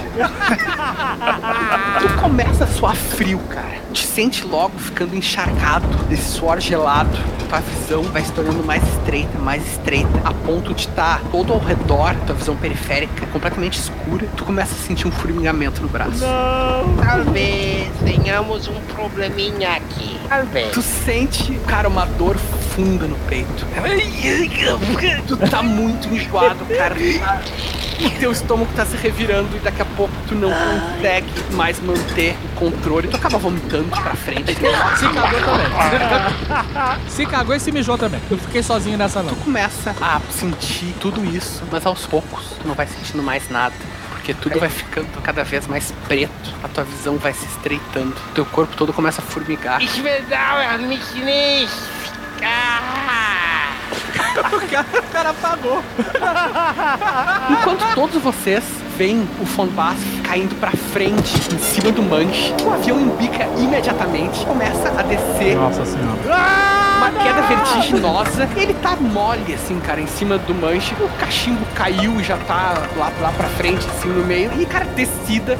Em poucos segundos, vocês vão encontrar Heligoland de forma bem desagradável. Cara, eu, eu vou tentar fazer de tudo pra ir pra frente do Eu tô avião. apertando e afrouxando silício, sem parar. Tum, tum. Tu tinha que estar apertando o cinto de segurança, cara. Búfalo, faz o teste tumble, cara. É uma acrobacia, assim. Tu tem que ir te equilibrando. Destreza, destreza. Vamos lá. 14 mais 3, 17. Cara, tu consegue ir te equilibrando, tu te bate um pouco em, tudo, é jogado pra um lado e pro outro, tu bate a cabeça, começa a sangrar no supercílio. É uma situação muito desesperadora. Tu consegue chegar até a cadeira do piloto. Puxa o corpo dele pra trás e arranca o manche pra cima. Tu joga o cadáver do Fombasco pro lado, vê que ele ainda tá com um sorriso no rosto. E morreu, escrotizando. E, cara, tu puxa o manche com a maior força que tu já fez na vida. Tu tem que fazer dois testes. Ai, caralho. Um é de força, porque tu tem que segurar esse monstro na mão, porque o avião é mecânico. E o outro, cara, tu vai ter que fazer um teste de pilot. Caralho. E piora, porque como tu não sabe pilotar, tu ainda vai ter uma penalidade. E vai ser uma penalidade grande. Primeiro então o cheque de força, vamos lá. 13 mais 4. Búfalo, tu é muito forte, cara. Tu consegue puxar o manche, assim, os teus músculos estão inchados, as veias estão aparecendo, cara. Tu tá tremendo, mas tu consegue estabilizar o avião. Só que agora, cara, tu vai ter que conseguir posar ele de alguma forma. Ai, meu Deus. 18. Quem acredita? Não, não fala nada. Agradece a Deus.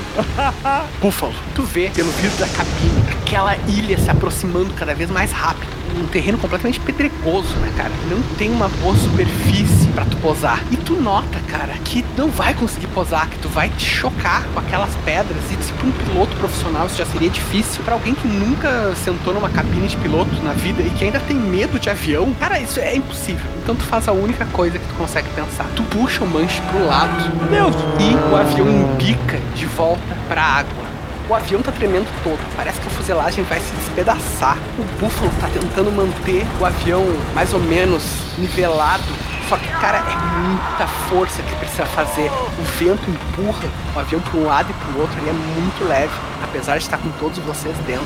É como se a própria tempestade estivesse tentando matar vocês. Tivesse alguns de vocês no lampejo, alguns de vocês chegam a lembrar que nessa ilha Heligoland era cultuado deus das tempestades que vocês acham que pode ser relacionado com Cthulhu.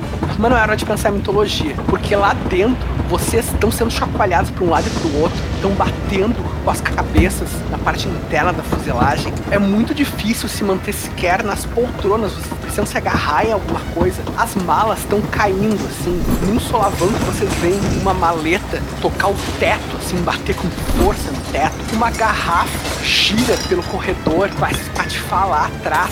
Jimmy O'Flanagan, uma mala bate na tua cabeça com toda a força. Vocês todos são bombardeados por pequenos objetos que estão soltos no avião. O Buffalo tá fazendo força contra o Manche, cara, só que parece que o Manche tem vida própria. A chuva é muito forte, ela parece vir de mais de um lado ao mesmo tempo. Parece umas metralhadoras, vocês todos lembram dos campos de batalha da Primeira Guerra, daquela barulheira, e parece que vocês estão sob fogo de novo. Ao mesmo tempo, os relâmpagos iluminam o interior do avião e, menos de um segundo depois, estrondos dos trovões enchem os ouvidos de vocês e impedem que vocês escutem qualquer coisa. Vocês estão gritando uns pros outros, tanto tentando dar instruções e pedindo ajuda, como simplesmente gritando sem palavras, mas as próprias vozes de vocês, vocês não conseguem ouvir a voz do trovão, da tempestade, da chuva e do mar é muito mais alta.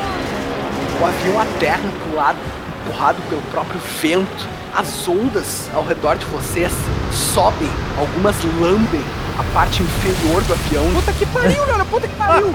Vocês olham pelas janelas, vocês pensam que vão bater numa parede, um paredão da ilha, mas não é um paredão de pedra, um paredão de água. Se levantou uma onda gigantesca, muito mais alta ainda que o próprio avião, e golpeia o avião. O avião gira, vocês não têm mais noção do que tem em cima e embaixo. Vocês ouvem um barulho horrível do metal rasgando se desprendendo.